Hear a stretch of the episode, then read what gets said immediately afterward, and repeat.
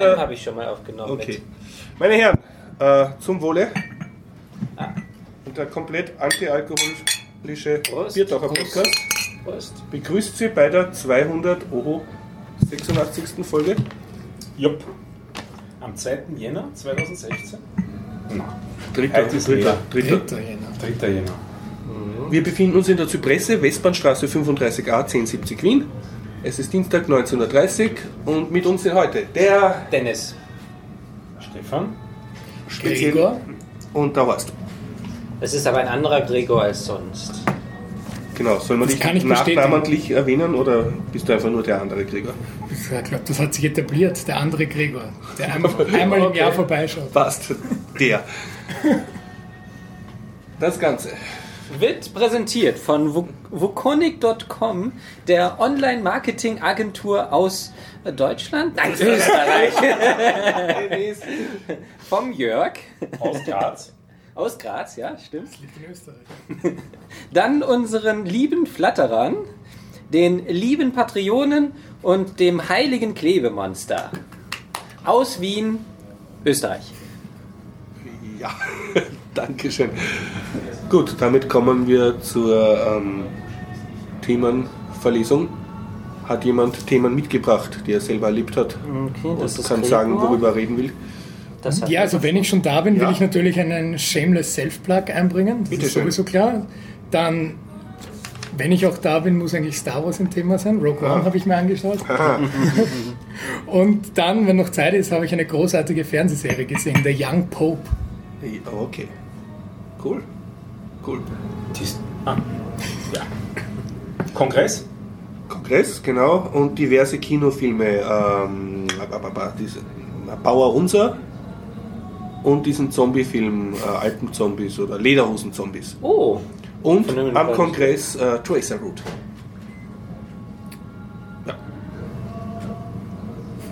Ja. ja, ich kann mich mal wieder an nichts erinnern. Ich habe mal ähm, neue Kopfhörer besorgt von Bose und ähm, schamlos Werbung jetzt zu machen. Ähm, nein, praktische Gründe, deswegen, sonst wäre es völlig uninteressant. Und Golem hat einen schönen Artikel über Antivirus. Da habe ich auch was zu erzählen. Sehr gut, dann würde ich sagen, das zuerst. Termine. Termine, haben wir Termine? Wir haben Termine. Oh. Wir wurden darauf aufmerksam gemacht, dass ein gewisser Herr Daniel Messner einen Podcast-Workshop hält der in Wien stattfindet am 12. Jänner und sogar kostenlos ist, allerdings äh, mit begrenzter Teilnehmerzahl, nur nahe beim Workshop. Und wir werden in die Shownotes zwei Adressen äh, geben, wo man sich anmelden kann. Und der ist speziell gedacht für Leute, die noch nicht Podcast gemacht haben? Oder? Davon würde ich ausgehen. Okay, ja. Das ist nicht so ganz explizit gestanden. Okay. Sonst haben wir Termine? Sonst haben wir, glaube ich, keine Termine. Nein? Gut. Haben wir Feedback zum Verlesen? Nö. Außer wir entschuldigen uns, dass wir das Klebemonster am Kongress nicht erkannt haben. Ich schiebe es auf die blinkenden Lichter, die mich abgelenkt haben. er hat dann gemeint, ja, ja, diese blinkenden ja. Lichter. okay. Dann haben wir jetzt unseren Gast am Wort. Ja, der andere Gregor. Kann ich dich super anschließen bei Daniel Messner und so und ja? Podcast-Workshop. Äh, also ich war bei diesem ominösen Podcast-Meetup Österreich. Heißt doch Österreich, oder? Nicht Wien. Ah, du Österreich. kennst dich da aus, du organisierst das. Genau. Und da war ich vor elf Monaten oder so und hab, wurde auch eingeladen von Daniel höchstpersönlich. Er hat gemeint, ich soll doch irgendwas, irgendwas erzählen. Habe ich gesagt, ich podcaste ja gar nicht, was soll ich erzählen? Sagte er, ja, genau das sollst du erzählen. Sag ich, ah.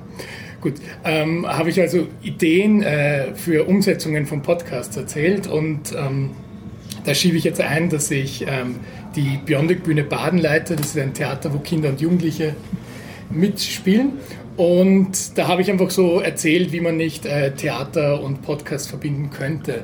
Und ganz blauäugig habe ich gesagt, so, das sind jetzt Ideen, aber umsetzen soll es einer von euch. Entschuldigung, hast du nicht auch einen super Talk am letzten Kongress Ja, gehalten? ja, das war auch ich. Genau, ja. genau, danke. Also am vorletzten eigentlich schon. Vor, am ja, ja, am vorletzten. Zweite, ja. ja, genau.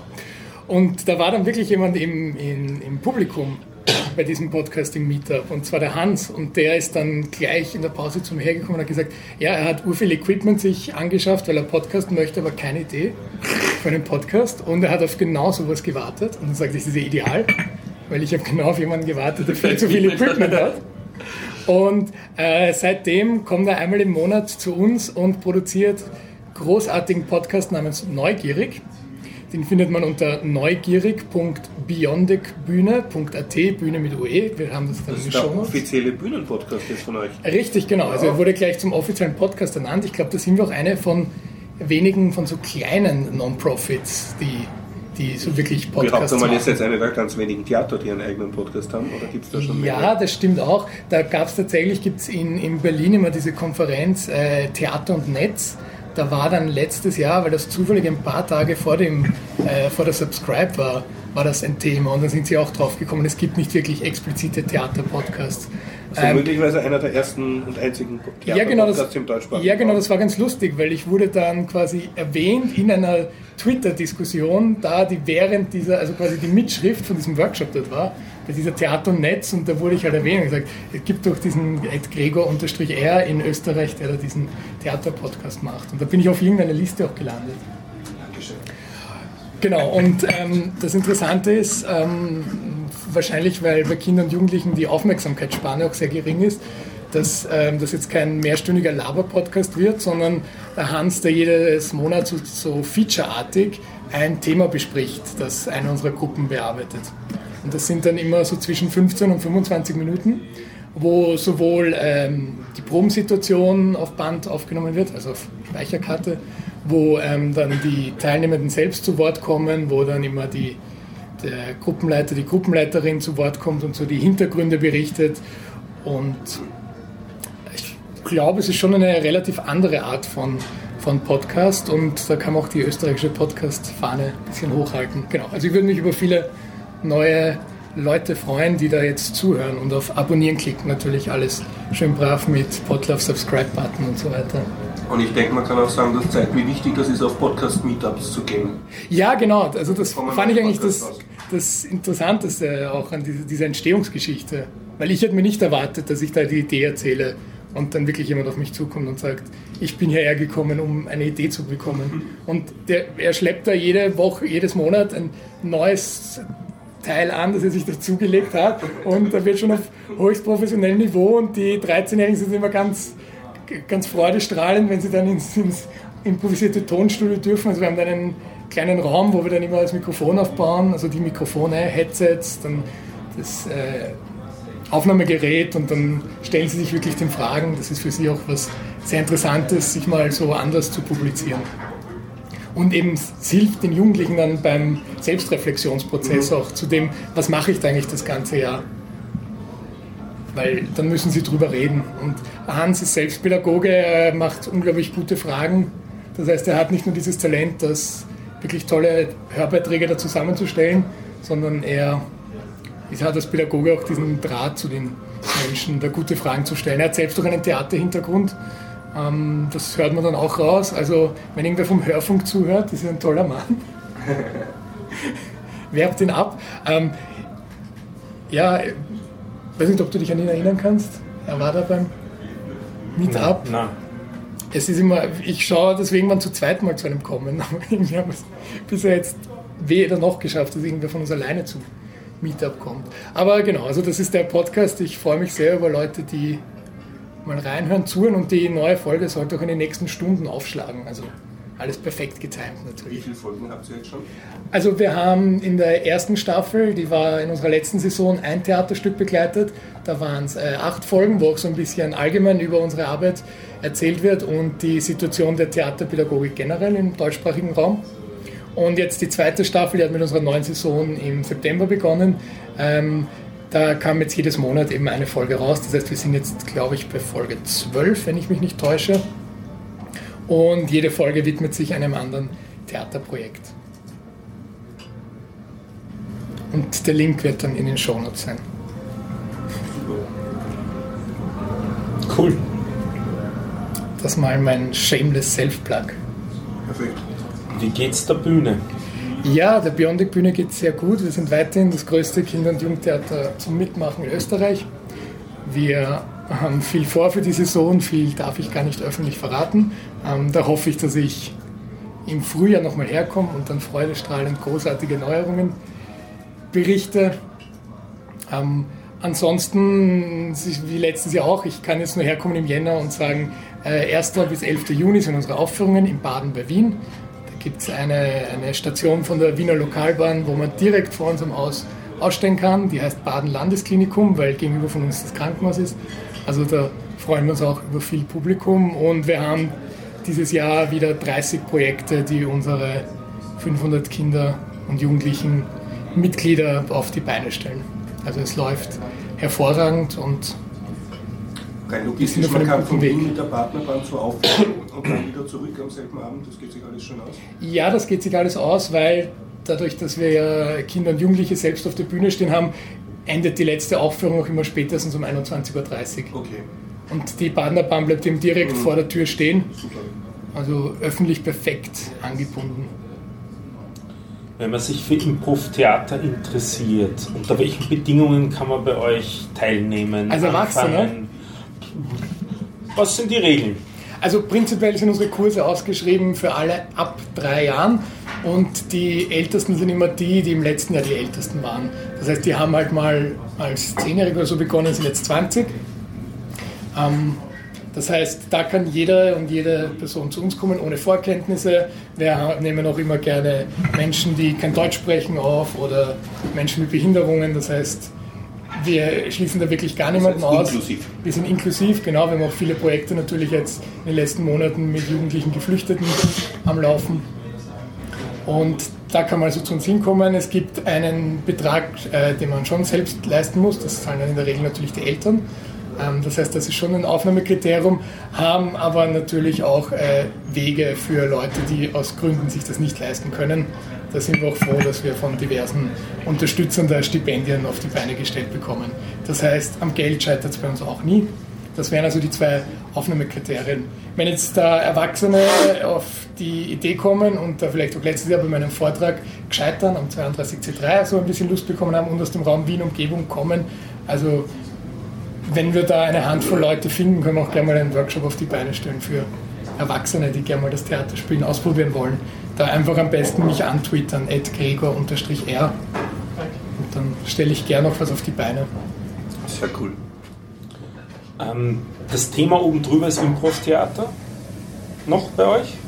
Äh, nein, das ist äh, eine Methode, die wir anwenden. Okay. Ähm, aber ihr seid ein Kindertheater oder ein Ja, genau. Das heißt, junge Leute machen Theater. Genau, je, je älter die jungen Leute werden, umso mehr Methoden nimmt man aus dem Improv-Theater. Mhm. Weil das einfach je, je älter man wird, also das fängt so mit um die 20 Jahre an, mhm. umso mehr Hemmungen hat man. Mhm. Das heißt, bei den Kindern kann ich viel direkter anfangen, da kann ich dann gleich in, in Techniken und Storyentwicklungen und so weiter einsteigen, weil sie dieses Grundbedürfnis zum Spielen natürlich in sich tragen. Und Erwachsene ha haben das äh, auch, aber sie, genau, sie sind verklemmt, wie du sagst, sie, sie trauen sich nicht auszuleben, deswegen da wir Erwachsenen das Improv-Theater. Damit sie entklemmt werden. Damit sie entklemmt werden, genau. Schön gesagt. Ja, es fällt mir auf, das ist auch beim Computerspiel, äh, beim Spieleprogrammieren mhm. unterrichten genau dasselbe. Je jünger sie sind, desto weniger ist das ein Problem und je älter, desto mehr sind sie verkorkst. Genau, man muss alles erklären wollen und dann mhm. steht man irgendwann an. Und das ist ja genau das, was das Impro-Theater dir dann quasi wegbringt, dieses alles erklären wollen und alles hinterfragen. Weil Kinder hinterfragen natürlich auch, aber auf eine ganz andere Art und Weise. Weil die Fragen von Kindern sie immer weiterbringen. Die Fragen von Erwachsenen einen immer mal das Sicherheitsnetz aufspannen. Mhm. Das muss man ablegen beim Theaterspielen, dieses Sicherheitsnetz. Das ist ganz wichtig. Du klingst so, als macht dir das nach wie vor großen Spaß. Ja, großartig. Also für mich persönlich der beste Job der Welt. Ist nicht auf Jobsuche jetzt. Kein Bürojob. Absolut nicht auf Jobsuche, wobei das natürlich auch zum Teil ein Bürojob ist. Also jetzt war ich gerade beim Liefer und habe Druckeretiketten gekauft. weil, weil natürlich man auch, wenn man Briefe abschickt, den Absender aufkleben muss. Das ist gar nicht so leicht und man muss, wenn man mit öffentlichen Fördergebern zu tun hat, sehr viel auf postalen Weg verschicken. Da ist nichts E-Mail. Da ist nichts E-Mail. Okay. Wobei mittlerweile sogar das Fax nicht, dem Fax nicht mehr getraut wird. Hm. Also man muss jetzt wieder alles eingeschrieben einschicken.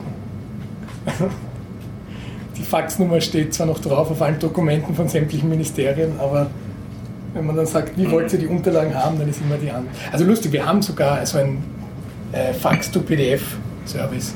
Also wir haben jetzt kein echtes Faxgerät stehen. Natürlich nicht. Ja. Aber nein, jetzt nicht die, die Lust nach irgendeinem Verwaltungsbürojob, ja. die ist nicht da.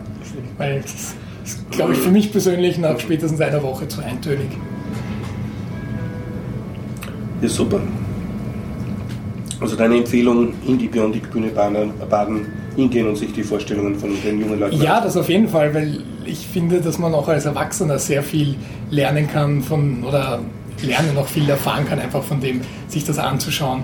Weil klar, es ist vor allem die Art von Humor, ist dann immer die Gleichaltrigen und Kinder sind ja total lustig, wenn man ihnen das zulässt. Aber die, die Botschaften, die sie rüberbringen, das ist oft was, wo Erwachsene vielleicht gar nicht dran denken beim ersten Mal. Ich sagte noch immer, wenn ich Fortbildungen halte für pädagogische Hochschulen, sage ich mir, das Wichtigste ist daran zu denken, dass Kinder auch Menschen sind. Und das ist das, was, was unsere Teilnehmenden immer großartig auf die Bühne bringen. Dieses, ich, ich habe nicht nur eine, eine Meinung, ich kann sie auch sehr eloquent, egal ob ich jetzt fünf Jahre alt bin, 15 oder 20, ich kann die sehr eloquent in die Öffentlichkeit tragen. Das heißt natürlich bei uns auch dieser gesellschaftliche Auftrag sehr mhm. hoch geschrieben. Genau, also 1. bis 11. Juni in Baden bei Wien in der Halle B, Badener Bahnstation Baden Landesklinikum. Fahrt man von Wien-Meidling 45 Minuten. Es ist eine harte Reise, ähm, aber dafür muss man nicht umsteigen. Ist direkt da. Schön. Cool. Ja, das war mein erstes Thema. Aber jetzt will ich vom Kongress hören. Kongress. Stefan, machen wir das gemeinsam. Du warst ja am 33C3. Aber ich war ja auf einem ganz anderen Kongress. genau. Wir waren ja nur zufällig im selben Gebäude. Ja. Habt ihr euch getroffen? Wir haben uns getroffen, ja. Sogar absichtlich einmal. Ja, ja und mich gab es relativ einfach zu treffen, weil ich fast immer in der gleichen Gegend war. Also ich habe mich rumgetrieben bei den Podcast-Partinnen. Mhm. Das ist eine, äh, wie letztens gehört, eine gemeinnützige Versammlung von Menschen, die versucht, anderen dazu zu ermuntern, auch mit Podcasten zu beginnen. Und äh, das hat angefangen mit einer äh, kurzen Veranstaltung auf, dem, auf der Bühne, dem Sendezentrum, wo wir uns vorgestellt haben und gesagt haben, na, man kann dann einfach nach hinten kommen zum Tisch und wir sind gern bereit äh, zu helfen.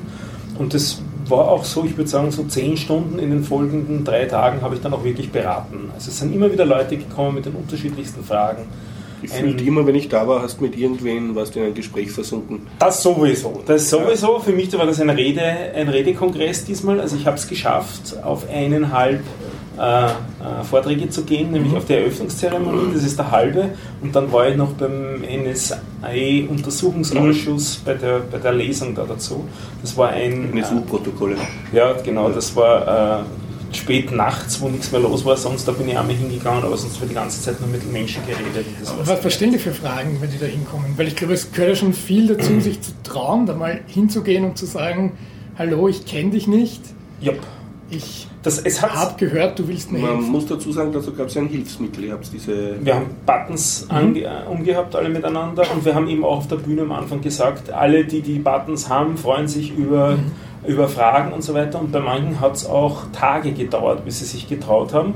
Also wir hatten dann so Sachen auch wie, am ersten Tag habe ich euch da oben gesehen und äh, gilt das noch, dass man noch Fragen stellen darf? Nicht? Und so sind wir dann ins Gespräch immer gekommen. Aber es sind viel, wirklich viele Leute gekommen, die sich getraut haben.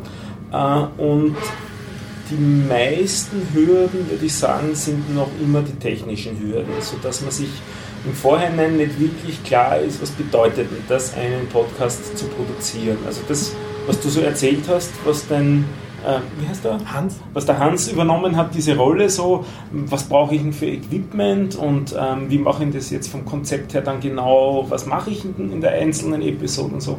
Da sind einige noch ziemlich unsicher gewesen. Also sie haben gewusst, dass sie was machen wollen und oft haben wir auch das Thema und teilweise sogar das Format, aber meistens eigentlich dann technische Geschichten, die ein bisschen im Weg gestanden sind, bis hin zu schon zwei Episoden produziert und hört doch mal rein und sagt uns, was wir besser machen können. Das war dann überhaupt der Session. Ich glaube, da haben wir vier Stunden dran gearbeitet an der, an der Geschichte. Das ist ein Rollenspiel-Podcast aus Basel. Mhm. Den werden wir auch verlinken. Da, da könnten die, die äh, wer Lust hat, wer sich in das Thema Rollenspiel interessiert, kann da mal reinhören und Feedback senden. Die freuen sich sehr über Feedback. Die sammeln gerade ein bisschen Feedback, äh, wie sie denn weitermachen und ob das so passt mit dem Format. Und, äh, also die sitzen einfach rund um den Tisch und zurzeit sprechen sie in ein Tablet hinein mhm. und äh, reicht die Audioqualität oder nicht, ist zum Beispiel Beispiel eine von den Fragen. Ich habe reingehört in den Podcast, ich fand es okay. Andere Leute, die reingehört haben, haben gesagt, ja, viel zu viel Echo, kann ich mir nicht anhören. Ja, da gibt es ja, ja viel, viel verschiedene Ansprüche, also ja. auch wenn man da in diese Sendegate-Community reingeht. Absolut. Weil ich finde persönlich das total schlecht, was dort so verbreitet wird, dieses, jeder braucht diese Headsets und mhm. vorher fang gar nicht an, weil kein Mensch wird dir zuhören, wenn du nicht ein gewisses Mindestmaß an Qualität erreichst und auch diese Fetischismus. Ja, genau, und auch diese Initiativen da zu sagen, es gibt jetzt diesen Superlux, was das Biodynamik nachbaut, aber da musst du vier Weichen da gehen, damit das überhaupt mal ohne Brummen und mit einer gewissen Lautstärke funktioniert. Wo ich sage, wenn ich mir das durchlese und einfach sage, ich will was erzählen, dann bin ich leicht abgeschreckt. Und das finde ich ganz interessant, weil vor drei Jahren war, war, der Ton noch eher so, ja, die Mikrofone, die in den Smartphones eingebaut sind, sind mittlerweile so gut, ähm, dass, dass jeder mal anfangen soll. Ja, ja finde ich auch.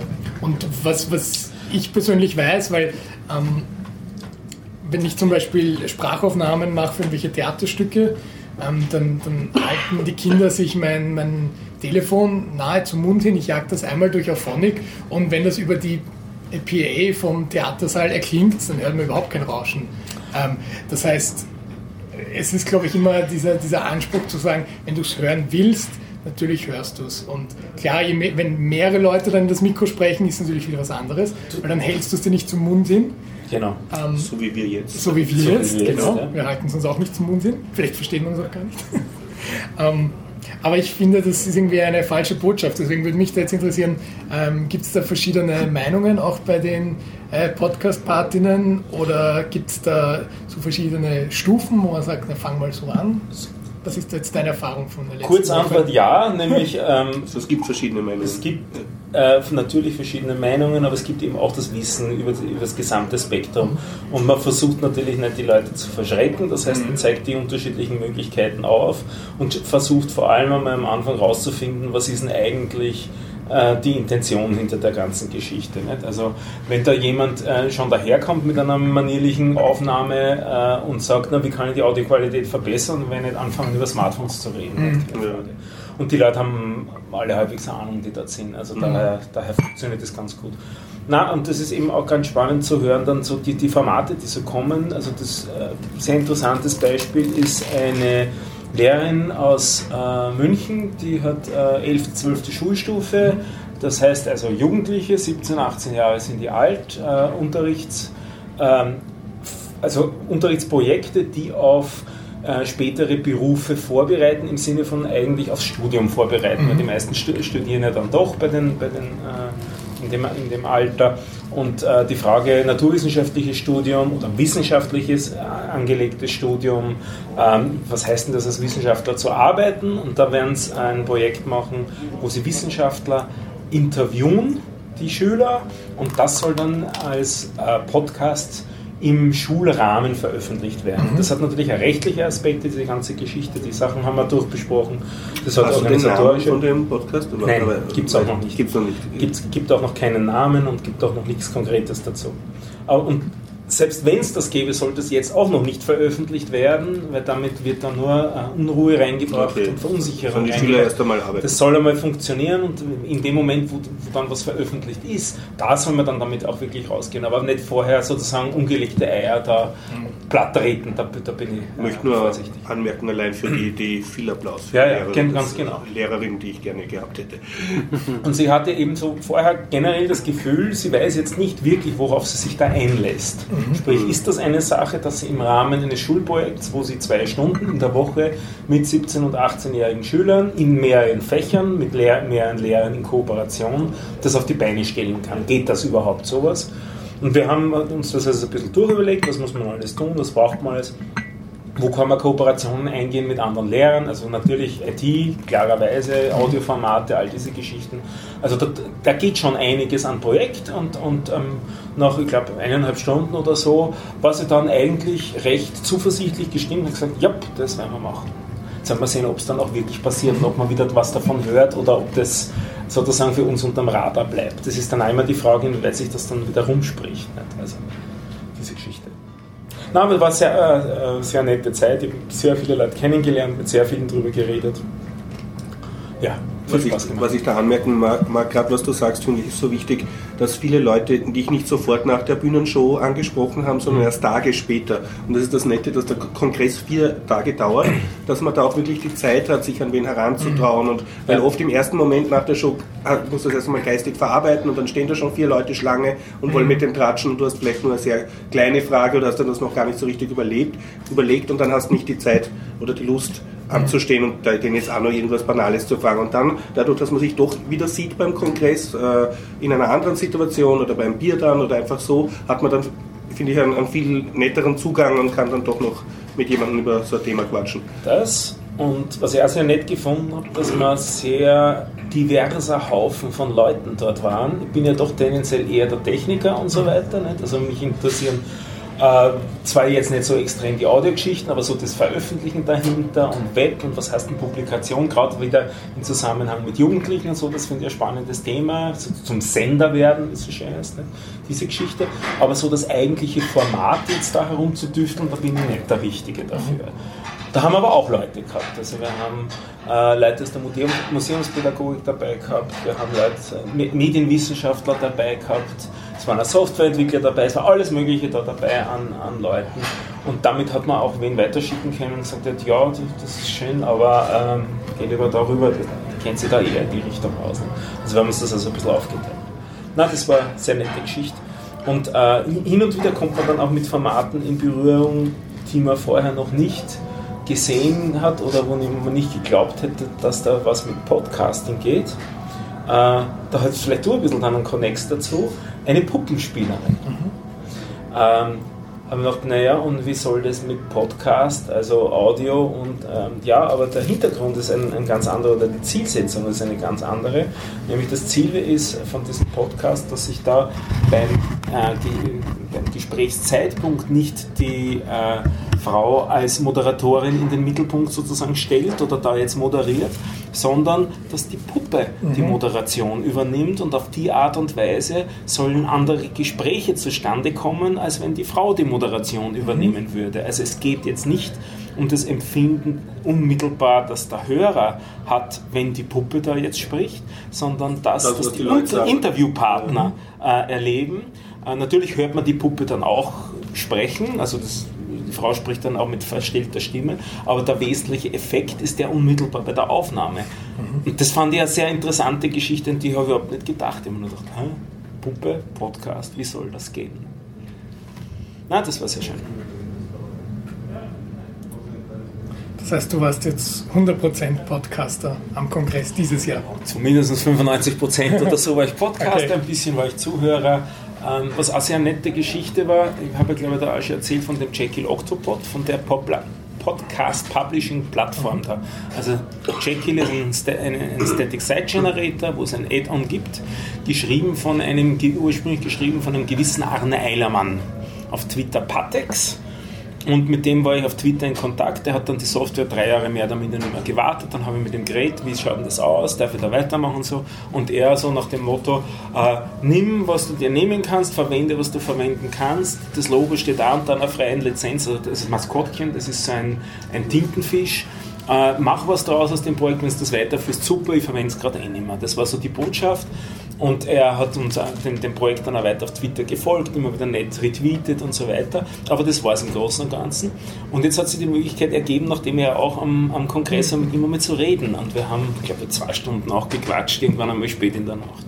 War herrlich, Geschichte, den kennenzulernen. Sehr, sehr netter, äh, freundlicher Typ habe viel über Freiklettern gelernt und Bergsteigen gelernt. Das, mhm. Da ist er da der äh, passionierte Typ dazu. Und er hat sich urgefreut, dass, das, dass es mit dem Projekt weitergeht und jetzt kennen wir uns halt auch in Person an, was sehr nett war. Also man kann dann die Leute auch kennenlernen zu den Projekten, was spannend ist. Oder andere Geschichte, ähm, ich habe immer wieder erzählt hier von dem Borg-Backup, das ich auch wieder empfehle und weiterhin empfehle, verschlüsselt, dezentral und so weiter, habe ich schon ein paar Mal davon geredet. Geht durch eine, so einen großen Saal, so einen, so einen äh, Assembly-Raum durch, äh, sitzt einer mit einem T-Shirt, wo hinten riesig Borg-Backup draufsteht. Dann drehe ich mich nach vorne, schaue, der schaut aus wie der auf dem Video, der das Borg-Backup vorstellt, sage ich, bist du der Thomas Waldmann? Sagt er, ja, der bin ich und mit dem auch Viertelstunde geredet, habe mich bedankt, dass ich seine Software verwenden kann. Er hat gesagt, er findet das super, dass da Leute am Anreden und so weiter. Nicht? Also, so kann man ein bisschen die Leute, die aus dem deutschsprachigen Raum hauptsächlich sein, weil das ist doch die Mehrzahl dort kennenlernen und das macht viel Spaß.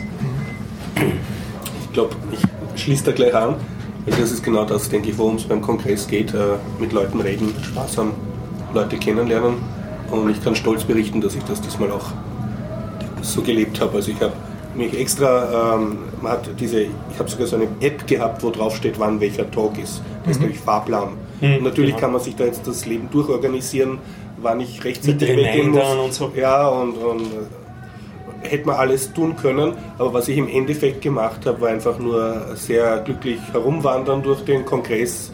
Äh, obwohl ich vier Tage dort war, habe ich manche Stände nicht mehr gefunden, die ich am ersten Tag entdeckt habe.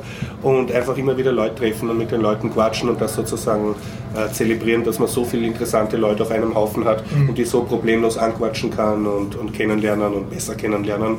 Und ein paar Talks habe ich mir live angeschaut. Äh, ich habe mir wieder Lightning Talks reingezogen, das ist immer sehr, sehr empfehlenswert. Also Kurzvorträge, die genau nur fünf Minuten dauern dürfen. Und ähm, die Keynote natürlich und, ähm, meinen Lightning Talk. Deinen Lightning Talk, ja, habe ich mir auch angehört. Ich habe mir auch die Bühnenshow von dir angeschaut, wo du interviewt wurdest auf der. Ah, ja, das war am Anfang. Ja, das war am Anfang. Und sonst habe ich von Thomas Lohninger, von äh, ehemalig AK Vorrat, das heißt irgendwie mit äh, Shockwaves oder Impact, haben die jetzt so eine. Ähm, Bürgerrechte Schutzorganisation gegründet und er hat einen, einen super Vortrag gehalten, ähm, äh, ein Jahr Österreich Netzpolitik, also so einen Jahresrückblick. Mhm das war super und dann mit ihm auch gleich gequatscht. Also das hat sich ausgezahlt. Und äh, Thomas Grenzfurtner himself hat mich erinnert, dass er seinen Film Tracer Route ähm, screent am Kongress, den habe ich dann auch gesehen. Und ich hätte mir dann sogar noch anschauen können den Film National Bird von der Sonja Kennebeck, die bei der Keynote am Anfang vom Assassination Grid, ich weiß nicht, ob du das gesehen hast, den Vortrag. Mhm. Also den habe ich auch angeschaut, das war gleich der erste Vortrag. Da ging es um einen amerikanischen Drohnenoperator, der diese Drohnen maintained hat und der ist jetzt bei einer Organisation Veterans for Peace und hat halt aus seiner Sicht erzählt über äh, diese ganze US-Kriegs- und, und, und Assassinenmaschinerie und, und wie das halt getan wird. Und da hat eine junge Regisseurin ähm, kurz ihren einen Trailer gezeigt von ihrem Film, der heißt National Bird. Da ging es eigentlich um so amerikanische Drohnoperators, also die so in zwölf Stunden Schichten diese Drohnen da steuern und dann wieder heimfahren in ihre Küche und kochen. Und der Film ist dann, äh, was sie gesagt hat, war davon gedacht, handelt aber eher von, wie sagt man das, von ein bisschen Whistleblowern, also die, die nicht mehr einverstanden sind mit diesem militärischen Job, den sie haben und dann eben an die Öffentlichkeit gehen. Mhm. Und nur um jetzt anzuschließen an das, was du vorher gesagt hast, dass es cool ist, dass man Leute trifft, bin ich vom Tracer Road einmal kurz rausgegangen, wollte aufs Klo gehen und steht die Sonja Kennebeck direkt vor der Tür, weil sie hat nachher das Training gehabt, was ich auch nicht kapiert habe. Dann habe ich mit ihr quatschen können, das voll super. Ne? Und ja, also es ist einfach ein, ein Fest der Gelegenheiten, mit, mit sehr interessanten Leuten interessante Gespräche zu führen. Und wie gesagt, die ganzen Talks kann man sich ja auch nachher anschauen. Ich kann sehr empfehlen den Talk von Mitch Altman, das ist äh, so ein kalifornischer Hackerspace-Gründer und, und, Künstler, der macht ähm, hauptsächlich Löt-Workshops und der spricht dann auch sehr über sein Leben und über Hackerspaces, Hacking und zum Beispiel über chinesische Hackerspace. Habe ich nicht gewusst, dass die schon gibt. Ja, das ist irgendwie logisch. Gibt es eine ganze Hackerspace-Stadt. Ja. Wenn man es genau nimmt. Wie heißt denn mal Shenzhen? Shenzhen, das ist diese Industriezone. Mhm. Ja, also wie gesagt, Kongress sehr empfehlenswert. Uh, unbedingt hingehen, wenn man Karten kriegt. Und einfach rumgehen und mit Leuten reden. Eine Geschichte habe ich noch dazu. ähm, sowohl im Panoptikum als auch im Jekyll Octopod habe ich ja den Webplayer ausgetauscht. Ich habe mhm. vorher drin gehabt den Podlove Webplayer und da hat sich in letzter Zeit relativ wenig getan und das ist auch ein ziemliches Gefrett mit den Messages, die da immer fröhlich in der JavaScript-Konsole herumfliegen, sodass man sonst eigentlich kaum mehr was sieht. Und äh, es hat dann geheißen, ja, man soll sich doch äh, den äh, Prodigy Webplayer mal anschauen. Der wird da jetzt ordentlich weiterentwickelt von einem ehemaligen Entwickler vom äh, Podlove-Projekt auch. Und Podigy ist eine Podcast-Hosting-Plattform. Also wenn man sich das selber nicht zutraut, einen, einen Server zu betreiben oder so, dann bieten die das eben als Service an, dass man die Podcasts da hochlädt und dann äh, erstellen die die Feeds und so weiter. Und also wie auf Facebook posten, poste ich da mal ein MP3-File. Ganz genau. Ja, nur wesentlich besser. So wir verwenden das, kann ich. Ah, ja. ah kann ich sehr zufrieden damit. Ja, bin sehr zufrieden, weil wenn man will, kann man schon sehr viel selbst machen. Mhm. Nicht also eben läuft jetzt auf unserer Domain und so weiter. Also Feintunen. Das heißt, man kriegt zwar geschenkt eine podcastname.prodigy.com, glaube ich, oder de, mhm. ja. ähm, aber man kann dann ganz einfach äh, DNS-Eintrag machen ja. und dann hat man es auf seiner eigenen Domain und dann auch jede Folge auf der eigenen Domain, also nicht wie nur eine blöde Weiterleitung und eben den den besseren Webplayer und 60 Minuten pro Monat gratis. Das muss man dazu sagen, für alle, die mal anfangen wollen. Das heißt, keine Hürden, 60 mhm. Minuten im Monat hochladen und wenn man es bei Ihnen hochlädt, geht das automatisch durch Auphonic durch. Das heißt, ah, das ist das quasi im Die Auphonic-Kosten sind sozusagen integriert. Genau. So also für den kleinen Monatspodcast oder Super. 160 Minuten Ideal, ja. Oder zumindest mal zum Anfangen und ausprobieren, ob man genau, das macht. Auch dann sind die Preise sehr fair, wenn man sagt, man will sich um nichts kümmern. Mhm. Weil sobald man was zahlt, kriegt man quasi den Support auch von ihnen dazu. Cool, sehr cool. Und äh, der Player zum Beispiel so Späßchen wie halbe Geschwindigkeit und doppelte Geschwindigkeit abspielen und so Sachen. Schaut da ganz hübsch aus. Und den habe ich eben eingebaut und war recht zufrieden damit. Äh, nur bin gescheitert dran, direkt reinzuspringen an die gewisse Stelle. Also im Prinzip das, was du implementiert hast da für die Webseite vom, vom Biertauchen, hat bei mir nicht wirklich funktioniert. Dann habe ich ein bisschen rumgeprobiert. Ah ja, das Problem war eigentlich, dass sie nicht die letzte Version im, im äh, Content Delivery Network veröffentlicht hatten. Habe ich dann geschrieben, wenn man die Version von GitHub nimmt, dann geht es eh und so. Und jetzt habe ich äh, ihn dort getroffen, der ist nämlich auch ein Podcast-Pate, so sind wir am gleichen Tisch gesessen. Mhm. Ich kannte ihn so von kurz anplaudern von der Subscribe, aber ich habe nie länger mit ihm geredet. Und so sind wir ein bisschen ins Reden gekommen und äh, sage, ja, das ist ganz nett. Und dann hat er gesagt, ah, ja, da bist du, eh, werden wir gleich richten. Nach einer Stunde war das im... im so gleich am Kongress den Bugfix gemacht. Hat, hat er mal den, das CDN deployed, sagt, äh, sag, habe ich dann ja, und ein anderes Ticket habe ich auch reingeschickt. Es wäre halt nett, wenn man nicht nur sagen könnte, ab dem Zeitpunkt spielen, sondern spielen auch für so und so viele Sekunden. Mhm. Sagt er, naja, das wäre eigentlich eh vorgesehen in der API, die wir da verwenden an und für sich, aber wir haben die Methode nicht nach außen freigegeben. Das ist eigentlich eine vernünftige Idee. Wieder eine Stunde später gesagt, jetzt kannst du das einmal probieren. Hat dann funktioniert. Und dann habe ich gesagt, naja, und ähm, ähm, wie ist das mit der API und was geht es da? Naja, da gibt es den, also wie ist denn das mit dem Fernsteuern von außen und so? Weil eigentlich würde ich auch gern, ich habe ja im, im eben die ganzen äh, Kapitellisten und so weiter heraus und kann ich das von außen direkt dann ansprechen, beziehungsweise kriege ich die Daten. Ich gesagt, naja, wenn du das so sagst, dann gehen wir gleich die ganze API frei. Das war dann der nächste Schritt, den er gemacht hat. Also da steckt da ein quasi Standard dahinter, den ich bisher auch nicht kannte. Das nennt sich Player.js. Das ist eine JavaScript-Library, aber eben auch gleichzeitig ein JavaScript JSON Standard, mit dem über oder über den Webseiten mit den eingebetteten Video- und Audioobjekten in iFrames kommunizieren können und Nachrichten austauschen können auf standardisiertem Weg. Also dieser, dieser Webplayer, von dem du da, oder wir da reden die ganze Zeit, der ist in ein iFrame eingebettet und da, den, da drinnen zu pausieren und wieder fortzusetzen, ist nicht so einfach, diese Geschichten, weil man da eben hinein kommunizieren muss und das muss sozusagen von innen auch vorgesehen sein. Und das ist jetzt alles erledigt und funktioniert picobello. Also jetzt ein, ein iFrame. Das ist ein iFrame, ja, in dem das eingebettet ist. Und, und, man kann eben zum Beispiel auch darauf zugreifen und auslesen, wo der gerade ist, an welcher Stelle ist in der Player gerade. Wenn ich das heraus in einer JavaScript-Funktion haben will, ist das jetzt kein Problem und kann lesen gehen. Oder so Sachen wie, wenn jemand auf Pause drückt, möchte darauf reagieren können. Sowas wie äh, Fragen, warum hast du jetzt pausiert? Gefällt dir das nicht mehr? Oder was ist da nicht? Also so, so Interaktion mit dem Player ist je, ab jetzt dann möglich. Das, ist, das war die nächste Geschichte dann. Also sowas wäre, wenn wir uns nicht am, am gleichen Tisch vis-à-vis gesessen wären, nicht möglich gewesen, mhm. dass wir da so locker drüber reden und das auf die Reihe kriegen, diese Geschichte. Nur möglich am Kongress. Nur möglich am Kongress, ja. Ja, wie ist es denn jetzt nächstes Jahr? Wo fährt man hin? nach Hamburg höchstwahrscheinlich. Ne? Das ist noch nicht fix. Also auch, noch nicht fix. auch das ist nicht fix. Ne? Ähm, man wird sehen. Man wird sehen. Aber wahrscheinlich wird es Hamburg sein, weil alles andere sehr schwer, schwierig zu organisieren würde, weil ein großer Teil der Organisatoren ist halt aus Hamburg und ein großer Teil des Equipments, das immer wieder herangeschafft wird, ist in Hamburg in Lagern. Und man muss sagen, sie haben auch also toll organisiert, also für einen mhm. Kongress von der Größe. Es wird jedenfalls nicht im CCH sein, weil das wird nächstes Jahr und wahrscheinlich auch noch übernächstes Jahr äh, ähm, revitalisiert. Also es wird ursprünglich hat es einmal, oder am Anfang hat es einmal geheißen, das ganze Ding wird planiert und neu aufgestellt. Das heißt es jetzt nicht mehr. Jetzt heißt es, wird entkernt und innen sozusagen neu reingebaut in das Ding. Ja, werden wir sehen, wie es weitergeht. Ich kann noch was Kongressmäßiges beitragen, nämlich is no game. Das war ein Spiel, was am Kongress gespielt worden ist und ich war gar nicht faul, ich habe darüber gebloggt. Also auf spielenprogrammieren.at blog ist verlinkt ein großer Blog-Eintrag über den Kongress und da kommt auch dieses Spiel vor. Ähm, Background-Story, ich habe einen Zimmerkollegen gehabt und üblicherweise bin ich früh schlafen gegangen, so um Mitternacht und er ist dann irgendwann sehr spät schlafen gegangen.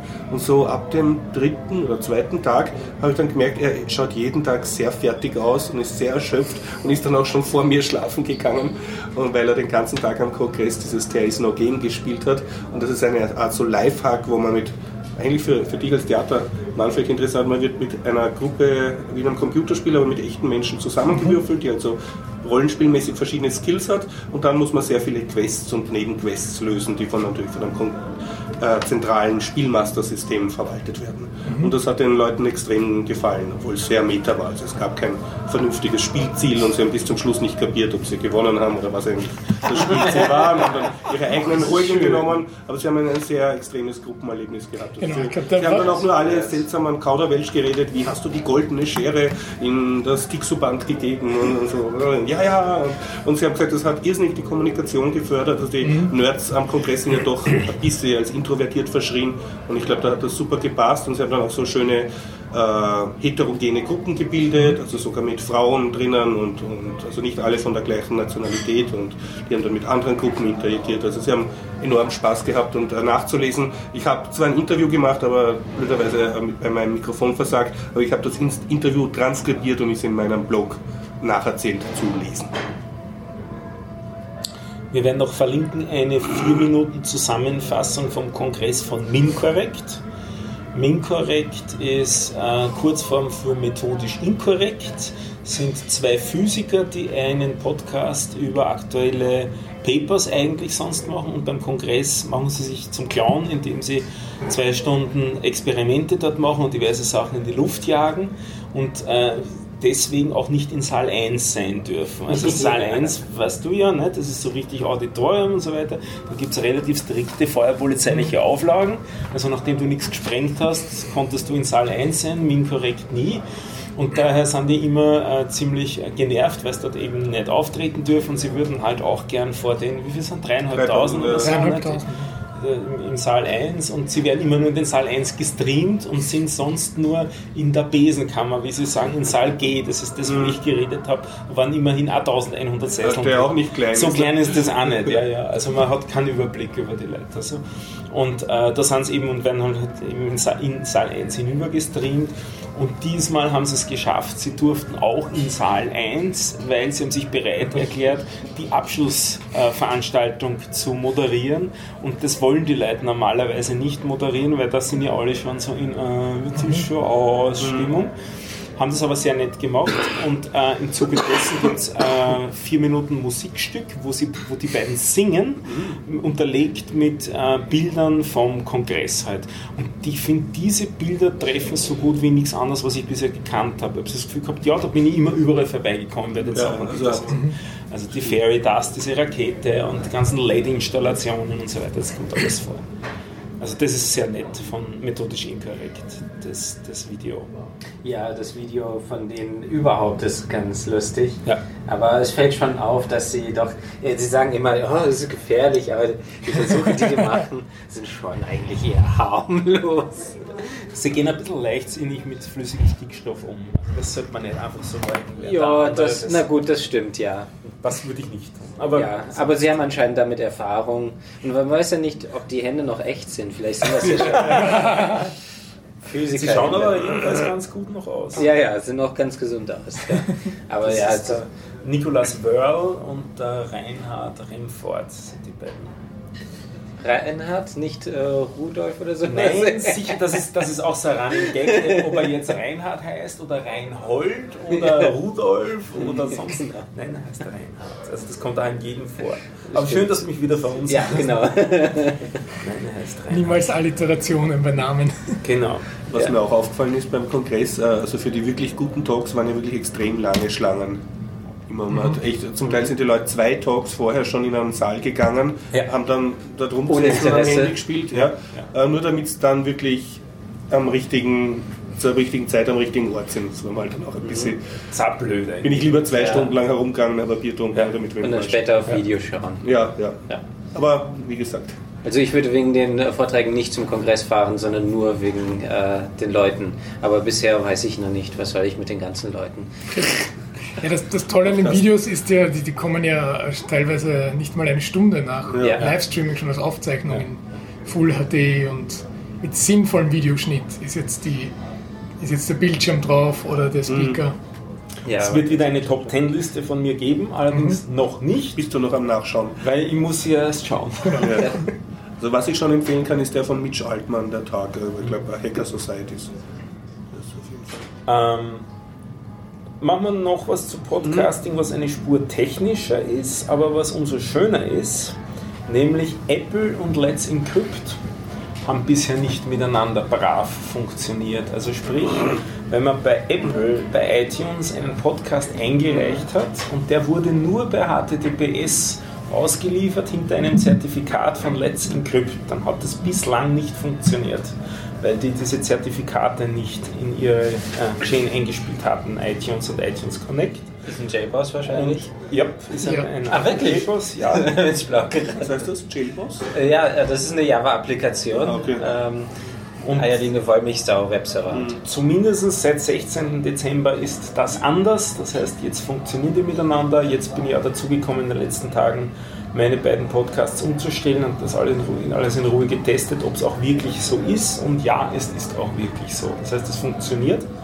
Und das bedeutet, in, in letzter Konsequenz, wenn man sich vielleicht fragt, äh, man, unsere Hörer sind nicht großenteils technikaffin, aber trotzdem, warum will man das eigentlich? Weil auf die Art und Weise die Privacy vom Hörer auch geschützt ist und von der Hörerin geschützt ist. Weil eben nicht jemand am Weg mitlesen kann, was da jetzt gehört wurde von jemandem. Äh, und mir hat das jetzt einmal interessiert, ob das einmal jetzt wirklich auch selber sehen wollen, indem ich mir den, den, den IP-Traffic angeschaut habe.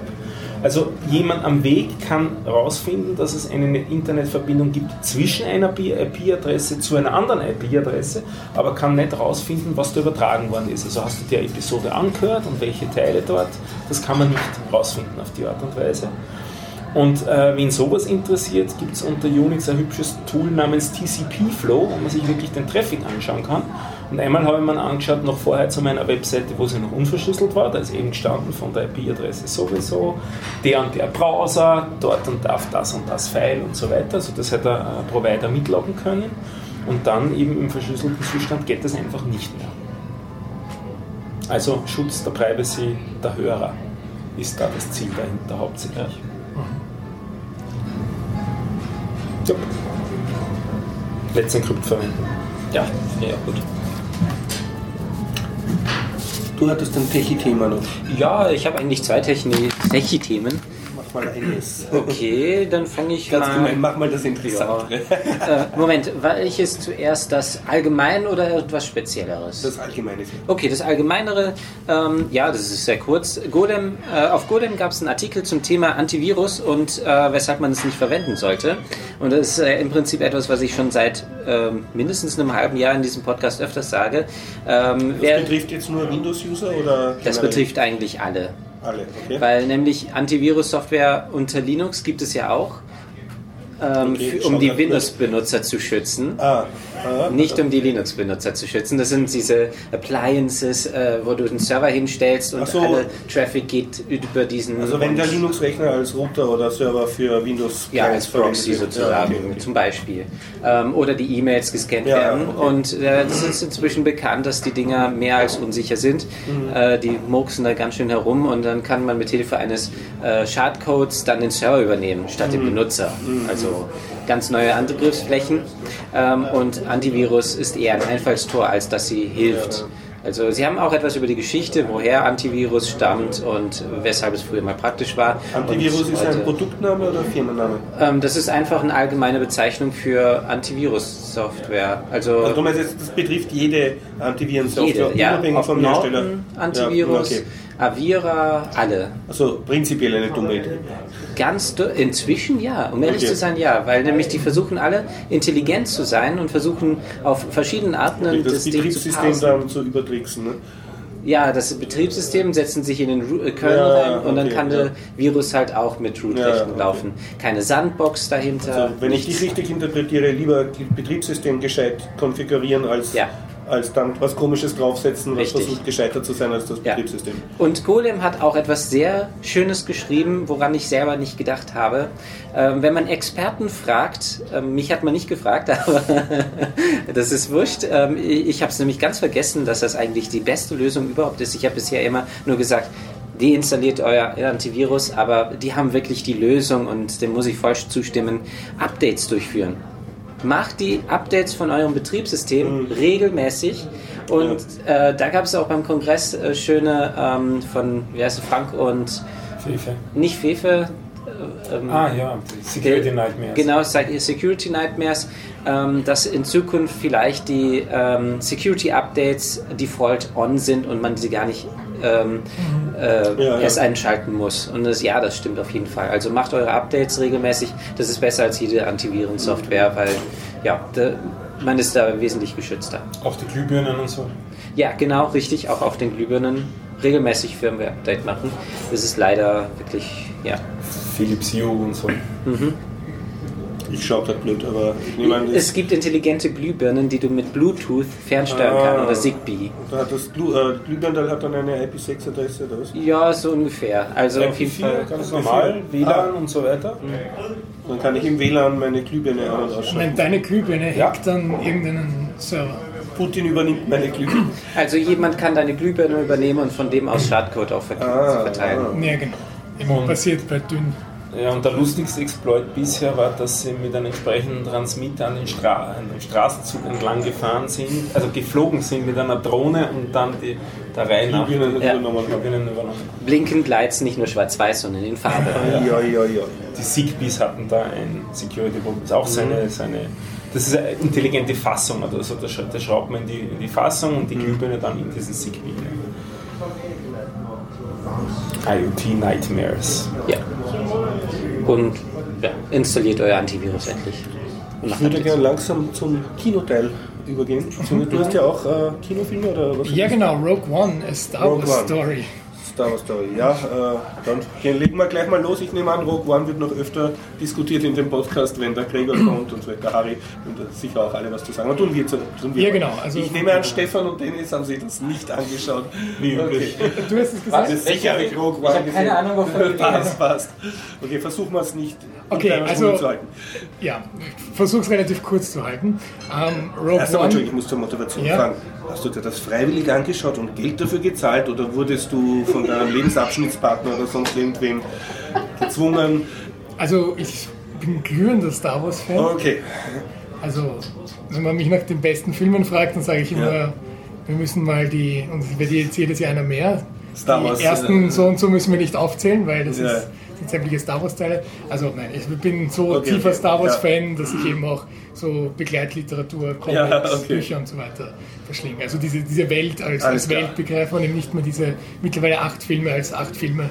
Und, ich immer sage, es ist relativ unfair, dann jetzt über Episode 7 zu reden ja. und zu sagen, das ist aus den Belangen ein, ein schlechter Film, okay, okay. weil weil es ist einfach Teil einer Reihe und, und so. Okay. Aber müssen wir jetzt gar nicht anfangen. Es geht und um Rogue One. Und das heißt zur, schon, Definition, ja? das ist ja jetzt so eine Mischung aus Prequel und wie heißt das? Additional, also ja, eine, genau. eine Missing, Missing genau. Story, die also eigentlich nichts zur Handlung beiträgt, aber Genau, deswegen hat es auch keine Episodennummer. Es heißt genau. also A Star Wars Story, wurde angekündigt ursprünglich vor zwei Jahren als A Star Wars Anthology.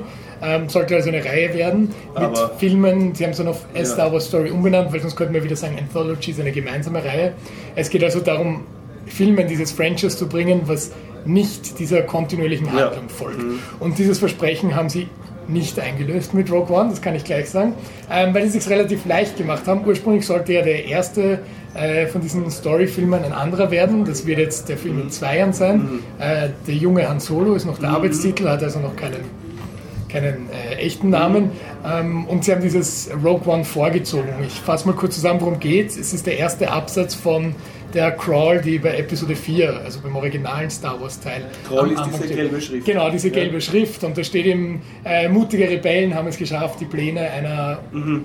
unmöglichen Waffe in ja. die Finger zu bekommen. Und als Disney damals Lucasfilm aufgekauft hat, hat er so eine lustige Geschichte, warum das auch hier ganz gut dazu passt. Dieser, äh, der äh, ursprüngliche Programmierer von Adobe Photoshop, der ähm, war ja damals mhm. gar nicht der Toby, der äh, hat dann irgendwann zu Industrial Light and Magic gewechselt, was ja eine Tochter von Lucasfilm war, ähm, um dort in der Bildverarbeitung zu arbeiten und ist dann immer mehr aufgestiegen, bis er irgendwann einen kreativen mhm. Job dort bekommen hat. Und er trifft also bei dieser Disney-Übernahme auf die Kathleen Kennedy, die ähm, Geschäftsführerin von Lucasfilm, seit es bei Disney ist, und erzählt er, es wäre doch ursuper, wenn wir einen Film daraus machen aus diesem ersten Absatz. Darauf werden die Fans warten. Und sie sagt, ja, nimm das in die Hand und da ist dein Budget. Also jetzt abgekürzt, aber diese Geschichte, ja, die cool. hat er auch auf seinem Blog so ganz kurz im dokumentiert. Also er ist also der Mastermind hinter dieser mhm. Story, obwohl auch nicht, weil das ist einfach... Das heißt, er hat sozusagen die Freiheit gehabt, im Star Wars-Universum sein komplett eigenes Ding zu machen. Genau, wie kommen die, die Rebellen jetzt an die Pläne ja. von dem Todesstern? Und jetzt weiß man dadurch schon, okay, es ist eigentlich ein weiteres dazu, Prequel. Weil, genau, es ist also die direkte ja. Vorgeschichte zu Episode 4 und ohne zu viel zu spoilern, mhm. es ist wirklich die direkte Vorgeschichte. Also wir haben dann das, das Ende von Rogue One ist sozusagen, wenn man schnell von, genug ja. äh, Disk wechseln kann oder das nächste mhm. File aufmachen, ähm, dann schaut man Episode 4 an und denkt sich, ah, alles logisch, passt. Also es ist wie dann, ja, als wäre aus diesen zwei, zwei Stunden Filmen sozusagen ein, ein vier Stunden Film. Mhm von, von der Story her. Von den Charakteren natürlich nicht. Also was sie dadurch jetzt eben diese Freiheit haben, durch dieses Star Wars Story neue Charaktere zu etablieren. Und das ist eigentlich der größte Schwachpunkt vom Film, wie ich finde. Sie nehmen sich sehr viel vor, sehr viele Charaktere zu etablieren, mhm. um eben dieses Star Wars Feeling von dieser Abenteuerreise mhm. aufzubauen. Und da ist aber zu wenig Zeit. Weil bei den Star Wars äh, Reihen hat man immer drei Filme lang Zeit, die Charaktere zu entwickeln. Ähm, und das ist diesmal alles in einem Film drinnen. Und dürfen wir ein bisschen ätzen. Äh, Sie können die ja auch nicht wirklich wiederverwenden. Äh, ja, aber das scheint relativ logisch. Also es gibt so einen Punkt eben, und da muss man jetzt nicht viel spoilern, weil ich glaube, äh, das originale Star Wars, äh, eine neue Hoffnung, kriegt der Steiner, glaube ich, jeder Mensch gesehen. Ähm, no, hast du auch nicht gesehen? Teilweise. Also teilweise. Okay. Gut. Ähm, und das könnte sein. Da gibt es diese berühmte Szene, die immer so für bis, bis vor einigen Jahren so der Maßstab war für Spezialeffekte, wo diese Raumjägerstaffel auf den Todesstern zufliegt. Und dann funken sie so durch, genau, Gold 1 bereit, Rot 1 bereit und so weiter. Und in Rogue One taucht plötzlich eine dritte Staffel auf, die Blaustaffel. Und wer Star Wars kennt, sagt dann, ah, okay, wir wissen wohl, wer es nicht rausschafft aus diesem Film. Ähm, genau, also man, man kriegt dann auch irgendwie logisch erklärt, warum, weil Episode 3 und Episode 4, da sind ja 20 Jahre dazwischen und man denkt sich, wenn die 20 Jahre Zeit hatten, diese Rebellenallianz aufzubauen, warum ist das so eine mickrige, so eine mickrige Zusammenkunft eigentlich von mhm. 30, 40 Leuten und man kriegt dann durch den Film das auch ein bisschen alles also man weiß ja, dass George Lucas zwar gut war, Welten zu kreieren, aber sicher nicht Geschichten. Ähm, das heißt, diese ganzen offenen Fragen, die einem da lässt, weil er sich selbst mit der Episode 1 bis 3 natürlich keinen Gefallen getan hat, weil er die so nacheinander entwickelt hat und eben nicht sich gedacht hat, wie passt das jetzt logisch. Du meinst Episode 4 bis... Nein, ich meine Episode 1 bis 3. Die also die immer noch Filme. unverfilmt sind, oder?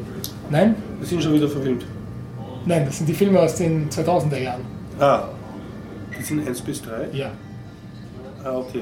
Ah, okay, okay. Ja, genau. ich, ich, ich krieg schon wieder. Und dann sind ihm 20 ja. Jahre dazwischen. Dieser ja. Film will so ein bisschen Logik reinbringen, warum sie es in den 20 Jahren nicht geschafft haben, das und das zu erreichen. Ähm, weil eben jetzt wollen wir nicht zu viel spoilern, es wird auf jeden Fall alles mhm. logisch. Ähm, was ich jetzt sagen kann, weil es klingt jetzt alles sehr negativ, wer Star Wars mag, wird diesen Film lieben. Es sind einfach zwei Stunden mehr Star Wars und das das ist das, was der Film schaffen will. Und das schafft er noch besser als Episode 7 letztes Jahr, weil er eben dadurch, dass er zeitlich ein paar Wochen vor Episode 4 vom originalsten aller Originale spielt, wirklich, also sie haben teilweise sogar unveröffentlichte Videoaufnahmen verwendet und reingeschnitten. Sie haben äh, Kostüme wirklich detailgetreu nachgemacht, dass man sich denkt, warum schaut das so schlecht aus? Das schaut in den weitergehenden Star Wars-Filmen alles viel äh, besser aus, weil sie wirklich gesagt haben, okay, dieser Film spielt einfach zeitlich quasi gleichzeitig mit Episode 4. Das heißt, dieser Nostalgiefaktor oder dieses einfach es stimmig in der Welt ähm, ist da. Manchmal übertreiben sie es auch, wenn sie Figuren auftauchen lassen, so Cameo-Auftritte. Ähm, aber es ist einfach zwei Stunden sehr unterhaltsam Star Wars Action, ähm, was es aber nicht einhält, ist das, was sie so versprochen hatten, ähm, dass man es auch schauen kann, eben wenn man den restlichen Star Wars äh, Geschichte nicht kennt. Und da ist dann jetzt das. Eh dann schaut man es eh nicht genau. Und da ist aber das, was man dazu sagen muss: der Film wurde, wurden einige Szenen nachgedreht im Sommer und er wurde komplett neu geschnitten. Weil er ursprünglich zu dunkel war, oder was? Weil er zu, zu dunkel war, zu viel äh, sich um eine Frau gedreht hat und deswegen in Amerika schon alle protestiert haben, wir schauen diesen Film nicht. Weil es geht ja nur um eine Frau, wir sind Männer, Star Wars ist für Männer. Ähm, das heißt, wenn man sich diesen Teaser-Trailer anschaut mhm. aus dem August, der hat mit dem eigentlichen Film sehr wenig zu tun. Es sind auch Szenen in diesem Teaser, die eben im Film nicht vorkommen. Wenn man sich dann den Trailer anschaut, der dann im Herbst rauskam, der zeigt dann schon eben, wohin der Film dann wirklich zeigt. Ähm, Und als echter Superfan hast ja. du eine Ahnung, kann ich mir diesen irgendwann dann auf einer Bonus-DVD auch diesen Originalschnitt anschauen, der nicht in die Kinos kam? Ja, wahrscheinlich in 10, 20 Jahren 10, 20 oder so. Jahren. Sagen, no, ja, jetzt. Habe keinen Grund einzunehmen. genau. Ähm, was ähm, kontrovers diskutiert wird und jetzt, jetzt wirklich Spoilerwarnung, ist das Auftauchen von äh, bereits verstorbenen Schauspielern und Schauspielerinnen. Mhm. Ähm, Chacha Binks? Nein. Nein. Wie heißt der? Da ist ja einer dem Todesstern, so ein genau. General. Peter Cushing heißt er, der Schauspieler. Und was war da jetzt los? Der, der kommt ja auch schon im, in der Episode 4 vor. Genau, ne? er ist der kommt jetzt hier öfter vor, obwohl er in Wirklichkeit schon längst tot ist. Genau, richtig. Er wurde, also mit, er wurde mit CGI, wurde sein Gesicht auf einen ähnlich wirkenden Schauspieler gesetzt. Mhm. Ja, ähm, deshalb schaut er so komisch aus. Ja, genau. Wäre es dir aufgefallen, wenn du gewusst hättest, dass er. Ich habe diese Info gehabt und ich habe gedacht, irgendwas ist seltsam an dem. Genau, was man jetzt dazu sagen muss, dieser Peter Cushing, wenn man sich das anschaut, das war ein berühmter Dracula-Schauspieler auch, er schaut so seltsam aus und er geht auch mhm. so hölzern, weil er, glaube ich, 1,95 Meter oder so groß mhm. war. Das heißt, er geht auch ein bisschen wie auf Stelzen. Ja, ja. Ähm, und ja. wenn man das jetzt dieser CGI, ähm, diese CGI-Figur vorhält, dass sie so hölzern geht, dann haben sie es eigentlich gut nachgemacht. Also ich glaube nicht, dass man es erkennt, wenn man nicht Was weiß, nicht dass weiß, der Schauspieler... Ja, schaut er nur ein bisschen... Genau, er schaut, er schaut irgendwie seltsam ja aus, aber wenn man... Genau. Richtig. Das ähm, andere, was ich dich fragen ja? muss, Prinzessin Lela kommt ja vor, ganz ja. am Schluss. Und zwar, was du gesagt hast, da, was eigentlich schon da die ersten, die noch ja. nicht veröffentlichten Sekunden von Episode 4 sind. Ist das die originale Carrie Fisher, die jetzt auch gerade gestorben ist? Oder haben sie da einfach eine ähnlich wirkende Schauspielerin nachgedreht? Das ist weder bestätigt noch dementiert ah, worden. Es ist nämlich so, die ist ja in diesen Anfangsszenen, ja. sie trägt immer weiß ja, und ist auf diesem weißen, hell beleuchteten mhm. Raumschiff. Sie glänzt also auch in Episode 4 sehr im Gesicht, weil sie sehr überschminkt ist. Jetzt sagen viele, also sie tritt im Film Rogue One, glaube ich, für 10 Sekunden auf oder so, mit dem Gesicht in die Kamera, sagen viele, da sieht man ja total, dass sie CGI ist, weil sie so glattes Gesicht hat und so strahlt. Äh, wenn man sich dann die Episode 4 anschaut, sieht man, sie schaut auch in Episode 4 so aus und da war es eindeutig nicht mhm. äh, computergeneriert. Ähm, es ist kann sehr wahrscheinlich Archivmaterial sein, nachdem sie es aber nicht mhm. bestätigen, kann ich mir gut vorstellen, dass es dass es eine ähnlichartige Schauspielerin ist, mhm. wo sie mhm. dann das Gesicht. Also sie tricksen ja auch lang, du siehst ja ganz lange eine Gestalt in diesem weißen Prinzessinnenkleid, genau. du siehst nie das Gesicht und am Schluss siehst ganz kurz das Gesicht für die Fans. Genau. Und für die Fans, die Fans sind ja glaube ich sogar eher ablehnend dagegen. Mhm. Ähm, aber für die Geschichte einfach ist es das einzig Logische, was sie machen hätten können. Weil sie wirklich, die, die, die, der letzte Shot ist ja sozusagen der erste Shot dann von Episode 4. Ähm, das heißt, insofern er reiht sich sehr gut ein äh, und das ist das, was man ihm dann eigentlich als Star Wars-Fan vorwerfen kann, wenn man möchte. Sozusagen, es wurde uns versprochen, es wird eine eigenständige Story, die äh, war es nicht. Ähm, aber dafür... Es dockt halt an an die große Story. Aber, genau, jetzt ja. aber gar nicht über die neuen äh, Charaktere geredet. Es ist ähm, eine Hauptdarstellerin wieder und die äh, Schauspielerin Felicity Jones, eine Britin, die macht das sehr gut, wie ich finde. Ähm, und deswegen ist es noch schade. Die Haupt Hauptdarstellerin. Genau. Ja. Ähm, dass man nicht den Originalschnitt zu sehen bekommt. Na, sie, haben wir ja. Genau. Ähm, ja, also sie macht wirklich einen hervorragenden Job und es ist dann fast schade, weil, wenn es dann immer um einen anderen Charakter geht, dass sie eben dann auch den, den Männern Screentime geben. Und da eben dieser Vorwurf, es ist wieder ein Film, wo Star Wars zerstört wird, weil eine Frau mitspielt. Also es ist eine Frau in einem Team mit sechs weiteren Männern und am Ende wären es dann noch 20 Männer mehr. Das heißt, dieser frauenlastige Film. Ja, also der Frauenanteil ist eigentlich klein. er ist eigentlich sehr klein. Ja. Genau. Also, wer sich für Star Wars interessiert und ihn noch nicht gesehen hat, soll ihn sich auf jeden Fall anschauen, weil sie ihn wirklich gut in dieses Universum stimmig eingliedern. Wer sagt, Star Wars habe ich mal gesehen, als er, als er im Fernsehen lief und ich weiß auch gar nicht, ob ich es bis zum Ende durchgehalten habe, dann zahlt sich der Film nicht aus, weil ähm, man fragt sich dann immer, was hat das zu bedeuten, was hat das. Ähm, weil die Story an sich ist sehr klischeebehaftet, natürlich auch mit dem Showdown am Ende. Ähm, insofern ist es also ein zweigespaltener Film, würde, würde ich aber sagen, so wie jeder Star Wars-Film seit, seit, äh, seit Episode 1 1999. Zu sagen, wenn man sagt, ich mag wissen mehr über dieses Universum, neue Geschichte, dann schaue ich es mir an. Wenn ich sage, ähm, die Originalfilme aus den 70er, 80er sind ein Heiligtum, das soll man nicht mhm. anfassen, dann würde ich den Film auch nicht anschauen. Aber dann schaut man sich sowieso an, weil, weil man Star Wars-Fan ist. Genau. Ja. Ich kann anschließen als jemand, der sich nur mäßig für mhm. Star Wars interessiert, das schon gesehen hat, die ganz jüngsten habe ich auslassen, ja. äh, dann kann man sich schon anschauen, weil es ist ein netter Star Wars-Film, äh, sehr nostalgisch an die ja. alten und für heutige Zeit schon ein paar mutige Entscheidungen drinnen. Also mhm. eben das Ende hat ja. eigentlich sehr als Kinogeher sehr befriedigend, weil es einmal ja genau, weil es ist einfach mal machen. Genau. Ja. Und ja, warum nicht? Man kriegt eine schöne Weltraumknallerei mit halt den ganzen typischen Sachen, wie das Laserstrahlen im Weltraum ein Geräusch machen mhm. und alle diese physikalischen. Ja. Ah, genau. Oder das sind Noch natürlich immer. mit Raumjägern dann auf einen Planeten rauf und dort auf einzelne Soldaten ja, schießen, genau. mit also alle diese Unmöglichkeiten, die Unmöglichkeiten, die Star Wars liebt. Und genau. spezieller Bonus wäre den Return of the Jedi, also die Rache des Empires, äh, die, Empire Strikes Back. Ja. Wer das gesehen hat, wo diese Battle of Hope Szene ja, ist genau. mit diesen unmöglich physikalisch absolut unsinnigen Walkers, diese ATs, genau. kommen auch vor. Ah, also man kriegt seine Actionballerei geboten. Genau, richtig. Also super, um ja. im Kino mhm. zu schauen und unterhalten zu werden. An welche Reihenfolge sollen wir es jetzt anschauen?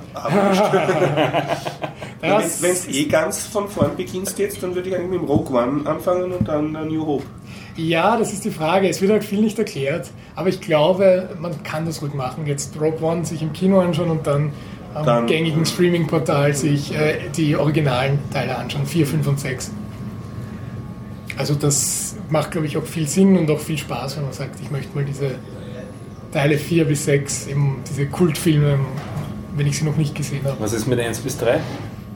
Die kann man sich dann anschauen, wenn man sagt, ich finde das Universum interessant. Okay. Wenn man sagt, ich finde es filmerisch toll und es sind Meilensteine des, des Filmschaffens, dann besser Episode 1 bis 3 auslassen, dann gleich mit Episode 7 weitermachen. Als jemand, der sich für Star Wars interessiert, ich kann es doch weglassen. ja, na danke. Ja, super. Ich habe einen Film, der heißt Bauer Unser, da geht es um österreichische Landwirtschaft. Ich verrate es nur so viel, dass ich den sehr empfehlen kann. Äh, man hat nachher nicht unbedingt Appetit auf Fleisch essen, aber das ist nicht, weil der Film das irgendwie der, die Urpropaganda macht, sondern weil einfach die Situation der Landwirtschaft in Österreich sehr, sehr mhm. gut erklärt, gut gemacht. Und ich versuche aber, ich habe nämlich mit ähm, Harry und der Melanie angeschaut, ich versuche die beiden in einen der nächsten Podcasts zu kriegen. Vielleicht äh, dann ist es interessanter, wenn wir den rezensieren. Wenn du das in Gruppe machst, das ist nett. Hat wer von euch noch einen Film? Oder? Nein, ich würde dich gerne von den Lederhosen-Zombies erzählen, Lederhosen weil ich habe das gelesen im Kino und habe gedacht, ja. so ein Schatz, warum will man sich das anschauen? Und dann saß neben mir mein, mein Kinoexperte ja. und er sagt, ah, das ist der österreichische Film, den du gesehen haben willst. Wird das Österreich-Bild im Ausland auf Generationen hinaus prägen, ja? okay, erzähl mal. Okay. So with Sound of Music. Genau. um Gottes Willen. Der, der, Film hat eine sehr schöne äh, Vorgeschichte und die erklärt auch, warum ich den Film jetzt sehr mag. Mhm. Das ist äh, total, ich, ich, bin einfach käuflich ja. und ich habe vorgehabt, aus Python User Python User Group Weihnachts Treffen zu gehen. Also es war am 23. Dezember oder so. Und da führte mein Weg mich am Votivkino vorbei und oben stand groß Premiere Lederhosen-Zombies, aber es war so irgendwie nicht in der offiziellen Ankündigung von dem Kinoprogramm, sondern mhm. nur oben drauf. Ich dachte, da musst du jetzt reingehen und fragen, ob das jetzt heute spielt oder nicht, weil mhm. da gehe ich da hin und frage, kann ich eine Karte für Lederhosen-Zombies kriegen? Und dann sagt er an der Kasse, nein, da müssen Sie den Herrn da fragen. Und vor der Kasse stand aufgebaut so ein kleines Tischchen mit so ein paar herumlümmelnden Leuten und, und die haben dann ihren eigenen Kartenvertrieb gehabt, weil das eben eine Premiere oder Second-Premiere oder geschlossene, also bitte einen Kinoexperten fragen, wie das genau heißt. Da habe ich die gefragt, hallo, kann ich bitte eine Karte haben für Lederhosen-Zombies? Und die haben gesagt, was ist der Name? Und dann habe ich halt meinen Namen gesagt, habe gesagt, haben gesagt, du stehst nicht auf der Liste drauf. Ich habe gesagt, ja, ja, ich bin jetzt gerade vorbeikommen. Und dann waren sie sehr nett, haben gesagt, ja, also ich soll einfach eine Viertelstunde vor Beginn noch einmal kommen. Und wenn sie dann was frei haben, geht das. Und ich habe so eine Stunde Zeit gehabt und habe gedacht, ja, na, ich gehe am Christkindlmarkt und schaue nachher nochmal zurück. Also gehe nochmal zurück und dann habe ich gesagt, ja, habt noch eine Karte frei und was kostet das? Haben sie gesagt, ja, hier ist die Karte. Habe ich gesagt, ja, was kostet sie? Na, das kostet nichts. Habe ich so gefragt, kann ich was spenden für den Film? Nein, kannst du auch nicht. Aber es gibt nachher Freibier und da war ich schon sehr, sehr gekauft. Ja. Aber ist einen schönen Film, wo ich mir unsicher gewesen wäre, ob er mein Geld wert gewesen wäre, habe ich mit Freibier gratis gekriegt. Das ist mir auch klar, warum du hier in Lederhose sitzt. Ja, das ist gar nicht wahr. Ja. Und ähm, ja, worum geht's? Also wer den Film, äh, das Plakat sieht, weiß, es ist einfach ein Splitterfilm, wo darum recht kranker Teenager-Humor ausgelebt wird, wie man Zombies auf möglichst viele verschiedene Arten mit Motorsägen und Pistenraupen etc. äh, in ihre spritzenden Gedärmteile zer zerlegt und da diverse Gags rausmacht. Wenn man äh, Fan ist von vom, Dus, vom Dust Till Dawn, vom ja. Quentin Quarantino, also wenn man auf diesen Humor steht, da ist ja auch so eine Szene, wo, wo so, glaube ich, Zombies dann attackiert werden, in die Richtung. Aber halt, das ist jetzt das Lustige dran, das Ganze in Österreich gedreht und nicht nur so eine Art äh, Parodie auf Zombie-Splatter-Filme, sondern auch noch auf Snowboarder. Filme, also es vermischt diese Genres und nimmt keins von diesen Genres ernst. Man darf das einfach nicht ernst nehmen, sonst ist man eh schon im falschen Film von vornherein. Und wenn man mit der Voraussetzung reingeht, kann man sich sehr gut amüsieren weil das hat durchaus seine lustigen Stellen. Auch lustig zu merken, wo es halt mit dem Budget jetzt nicht an Hollywood-Maßstäbe hinhaut. Also sie haben sehr viel mit so Puppeteers, also mit so, wie nennt man das, so Trick, also so Rehe, es sollten so Rehe gezeigt werden, die dann so voll verzombien, weil sie da so giftiges Schneekanonenwasser trinken und da haben sie halt mit relativ billigen Tricks gearbeitet, aber trotzdem das Beste rausgeholt. Also man muss da auch Respekt zollen der Leistung. Und sonst ja, äh, zum Teil sehr, es ist halt nicht mehr mein Humor, aber ich bin 46, also vor zehn Jahren hätte mir das noch viel mehr Spaß gemacht und so. ja, war lustig, man hat das große Bedürfnis vorher eingeraucht zu sein, dann kommt es wahrscheinlich noch besser oder zumindest stark alkoholisiert, aber ja, wer Splatterfilme mag und wer sich gern über Zombies, Filme und äh, Snowboarder-Filme lustig macht, ist da ganz gut aufgehoben. So viel zu meinem Fazit. Das ist das Richtige für mich. Absolut, Dennis. Lederhosen-Zombies. Lederhosen-Zombies, ja. Handlung kann, ist so haarsträubend, dass ich sie jetzt auslasse. Nur eine Szene hat mir wirklich sehr gut gefallen. Es explodiert aus nicht sehr wirklich nachvollziehbaren Gründen eine Skihütte die dann nachher seltsamerweise wieder ziemlich intakt eine Rolle spielen, eh wurscht. Ja? Und das ist wirklich wunderschön. Es ist dann nämlich nicht in Großaufnahme die Explosion von ganz nah, sondern der Film tut ja, glaube ich, für mindestens vier verschiedene Regionen, unter anderem Südtirol Tourismus Werbung machen. äh, der Film, also die explodierende Skihütte ist gefilmt vom nächsten Berg gegenüber, also so quer übers Tal drüber geschossen. Das heißt, man sieht bei Nacht einen schneeweißen Hang von einem Skigebiet mit sehr schwach erkennbaren Skihütten und eine explodiert dann in einem Feuerball in romantischer Abendstimmung. Und jetzt kommt's, dann hört man nichts, weil dann dauert's, bis der Sound der Explosion bei der Kamera ist. Und das habe ich sehr, sehr romantisch gefunden. Das war echt ein, im Gegensatz zu Laserstrahlen im Weltraum, die Piu Piu machen, im luftleeren Raum. Ja. Ja, das, äh, Wer, wer, kleine Einflüge von Realismus in einem Zombie-Splatter-Film schätzt, wird er reich belohnt durch diese eine Szene. Und wer tut das nicht? Genau, wer tut das nicht?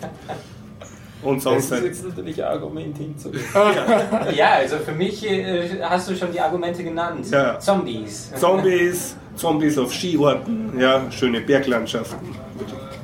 Tanzszene kommt sogar vor. Sehr nett. Also, mit, mit einem Rasenmäher zufällig? So viel will ich jetzt nicht verraten, aber es, äh, der Film nimmt halt nicht einmal dieses Splatter-Szene, äh, Splatter-Genre, das man eh nicht ernst nehmen kann. Auch das nimmt er nicht ernst. Also oh, sehr meta. Ich glaube, ich will den Film sehen. Ja, ja.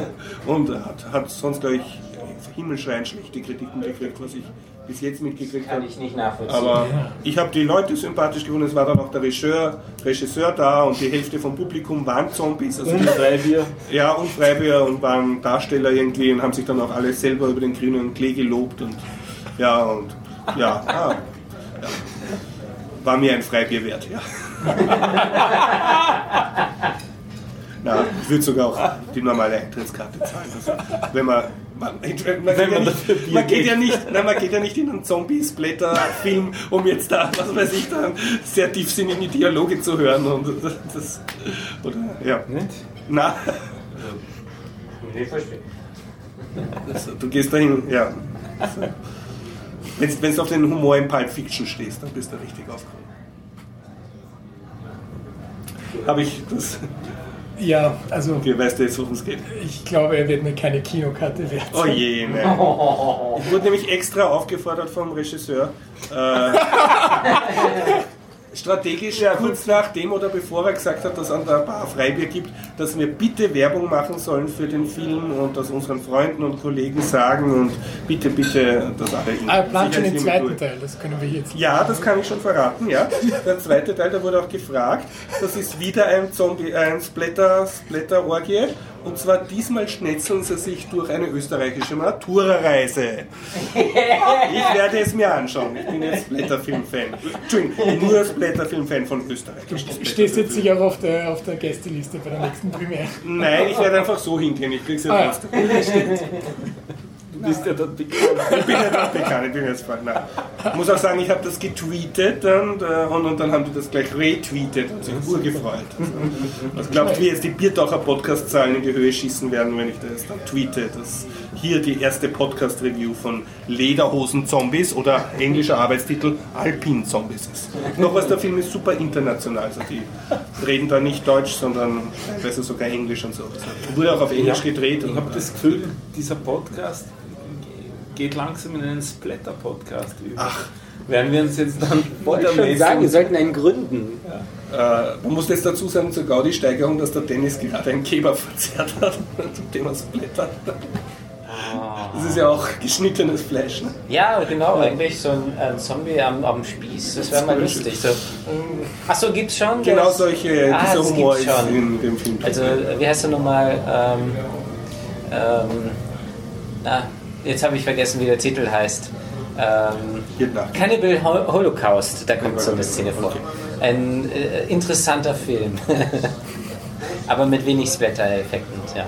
Um das abzuschließen, ich rufe hiermit alle Leute mit derartigem Humor auf, äh, sich diesen Film anzuschauen. Also ich bedanke mich für die Werbung, weil für ja. mich ist das mal wirklich positive Meldung, äh, äh, positive Werbung. Sowas würde ich mir auf YouTube wünschen. Die ganze nervige Werbung, jetzt diese Creme, die Bibis Beauty Palace dann äh, bewirbt, mhm. dann auch noch als. Du möchtest so Filme, die du dir überlegst anzuschauen, Chat Ja, also so richtig schön ähm, Bibis Beauty Palace mit roter Farbe, wie man sich so richtig schön schminkt, versehentlich vielleicht. Also ich meine jetzt Blätterfilm-Werbung. Äh, das wäre mal toll. Mhm. Das würde ich mir auch bis zum Ende anschauen und nicht genervt weiterklicken. Tja. In dem Sinn kann ich den Abspann vom Film Super 8 von J.J. Abrams empfehlen. Reicht nur der, der Abspann. Super 8 war der von J.J. Abrams, der lief ja jetzt erst dieser Tage im äh, Fernsehen. Ja, weiß ich nicht. Aber Spielberg. Ja, genau. Spielberg hat ihn produziert, J.J. Ah, Abrams okay. Regie geführt. Und es geht um eine Gruppe von Kindern, die einen Splatterfilm drehen. Und mhm. was sie dann passieren, ist, äh, was dann ihnen passiert, ist sehr Hanebüchen. Ähm, aber man sieht diesen Film, den sie produzieren, dann im Abspann. Und der ist großartig. Also vielleicht findet man den auch auf YouTube. Ich habe den leider Super 8 Credits oder so eingeben. Das ich habe noch einen viel schrägeren Film, aber vielleicht mag jemand von euch Nein, ja, wir sind gerade in der richtigen Stimmung. Wirklich? Drei ja. Leute tun mich nicht unterbrechen? Wahnsinn. Ich will es ja. Okay. Ähm, ja, ich war nämlich auf dem Kongress und dort wurde ich von Johannes Grenzfurtner persönlich erinnert daran, dass er Tracer Route zeigt. Das habe ich mir habe ich zwar vorher gewusst und mir auch vorgenommen hinzugehen, aber die vielen blinkenden Lichter haben mich dann so verwirrt gehabt, dass ich das sofort wieder vergessen habe. Und dann bin ich auch hingegangen, es war schon relativ spät, 10 Uhr glaube ich, und dann wurde sein noch nicht im Kino gezeigter Film, Entschuldigung, wurde auf einigen Premieren schon gezeigter Film Tracer Route gezeigt und das ist ein Road-Movie von und mit Johannes Grenzfurtner, Künstler von Monochrom, Künstler käuflich. Der macht zum Beispiel die Roboxotica. Und das ist ein, der ist Jahrgang 75, ist auch ein sehr großer Nerd. Der Film fängt gleich an mit seiner Nerdjugend, wo er halt einen kleinen so Archivmaterial zeigt von seinen Filmen, die er damals gedreht hat als Zehnjähriger und Familienfotos und wo er halt sagt, er ist schon als Nerd aufgewachsen und hat seine Science-Fiction-Bücher verschlungen und so. Also das stimmt einmal ein. Und er macht dann eigentlich eine sehr sympathische Autoreise von Coast to Coast quer durch die USA, wo er einfach wichtige Leute für sein Nerdleben besucht und interviewt. Also entweder ärgere Übergeeks oder Leute, die irgendwas geschrieben haben einmal oder Science-Fiction-Autoren oder so. Und das ist sehr, für mich sehr unterhaltsam. Man muss aber Nerd sein, um das zu mögen. Ja. Wann wird man den wie sehen können? Ja, das ist interessant. Er, er, hat den Film selber produziert mit 10.000 Dollar, die er sich selber, also von seinem eigenen Geld und Freunden, also keinerlei Filmförderung. Und ähm, er hat gesagt, sein Impuls war das nachher sofort ins Netz zu stellen, aber dann dürfte er ihn nicht mehr auf Filmfestivals zeigen, weil die wollen, dass das sozusagen vorher maximal auf einem anderen Festival gezeigt worden ist. Und deshalb gibt es jetzt eben nur so Vorpremieren wie auf dem Kongress oder einmal, was glaube ich in einem Wiener im Top-Kino, äh, genau eine einzige Vorstellung. Und er versucht jetzt halt natürlich schon, ob er den vielleicht verkaufen kann übers ähm, über so, äh, solche Filmfestivals, dass er dort einen Vertrieb findet. Und sonst hat er lustige Dinge erzählt, aber ich bin da zu wenig Filmnerd. Also wäre interessant, wenn wir einen Harry äh, da hätten. Er hat zum Beispiel gesagt, dass er, der Film ist relativ lang, ich glaube zwei Stunden oder sogar ein bisschen länger. Und er hat gesagt, er möchte ihn ans Fernsehen verkaufen und ist da auch im Gespräch. Und die werden das aber kürzen wollen, weil zwei Stunden fürs mhm. Fernsehen zu lang ist und das, äh, das schneidet jetzt seine künstlerische Freiheit. Obwohl ich als Zuschauer sagen muss, es war wirklich lang. Also, aber war auch gut, also es ist nicht so, dass es schlecht war. Und, ähm, und da hat er gesagt, den Film hat er gleich auf Englisch gedreht, er redet auch die ganze Zeit auf Englisch. Und mit seinem eigenen Geld. Und wenn er es jetzt ans Fernsehen verkauft, würde er Geld dafür kriegen, dass er seine eigene Stimme, also auch der Narrator im Film, auf Deutsch nachsynchronisiert. Also da, so, für so Sachen gibt es dann wieder Geld. Also fürs Filmemachen selber hat er kein Geld gekriegt, aber um seine eigene Stimme auf Deutsch zu übersetzen, kriegt, würde er eins kriegen und so, so Sachen. Ja. Und sonst einfach ein, ein Film, der das Nerdtum lebt und sehr interessante Persönlichkeiten zeigt und kurze Gespräche mit denen. Meine Lieblingsepisode ist nicht im Film, sondern das hat er nur erzählt. Er hat Mitch Altman, Altmann, der auch am Kongress war, interviewt. Der hat übrigens auch einen Talk, äh, diesen Community Talk am 33C3 gehalten, bitte anschauen. Und den hat er auch interviewt. Und da ist es ihm passiert, dass sowohl die Soundspur als auch die Filmspur von der DSD-Karte kaputt gegangen sind. Das Lustige daran ist, dass Mitch Altman macht diese TVB Gone, das ist eine Universalfernsteuerung, mit der man öffentliche Fernseher ausschalten kann, davon lebt er. Also möglicherweise hat Mitch Altman so ein Technikzerstörungsfeld um sich, das eben auch äh, Aufnahmegeräte kaputt macht. Und beim anderen, ähm, das also eine andere sehr interessante Frau, die er interviewt hat, da ist ihm die Tonspur geblieben, aber die Videospur kaputt gegangen und da haben sie das dann mit einer Puppe nachgestellt. Also man sieht uns so eine Handpuppe, die Bewegungen macht zur, zur Originalstimme. Also, ja, aber sehr, ich finde ihn sehr, sehr empfehlenswert, sollte in jedem Hackerspace laufen, in Endlosschleife. Tracerroot, demnächst irgendwo. Hast fertig. Ich, ähm, ja. Dennis, hast noch ein Techie-Thema. Ja, hatte ich, genau. weniger interessant, hast du gesagt. Äh, ja, wenig, äh, kommt drauf an, für manche wahrscheinlich auch. Äh, ich ich diss dich jetzt nicht mehr, weil sie es eh schon am Ende vom Podcast Schlafen schon alle. Genau. Schlaf, Kind. Da, ach, das, eigentlich passt das Thema ziemlich gut. Das hat etwas nämlich mit Ruhe zu tun. Ruhe. Ja, und zwar ähm, wenn man im Flieger sitzt, die Motoren, die, die, hört man, also die Triebwerke, das ist ja ziemlich laut.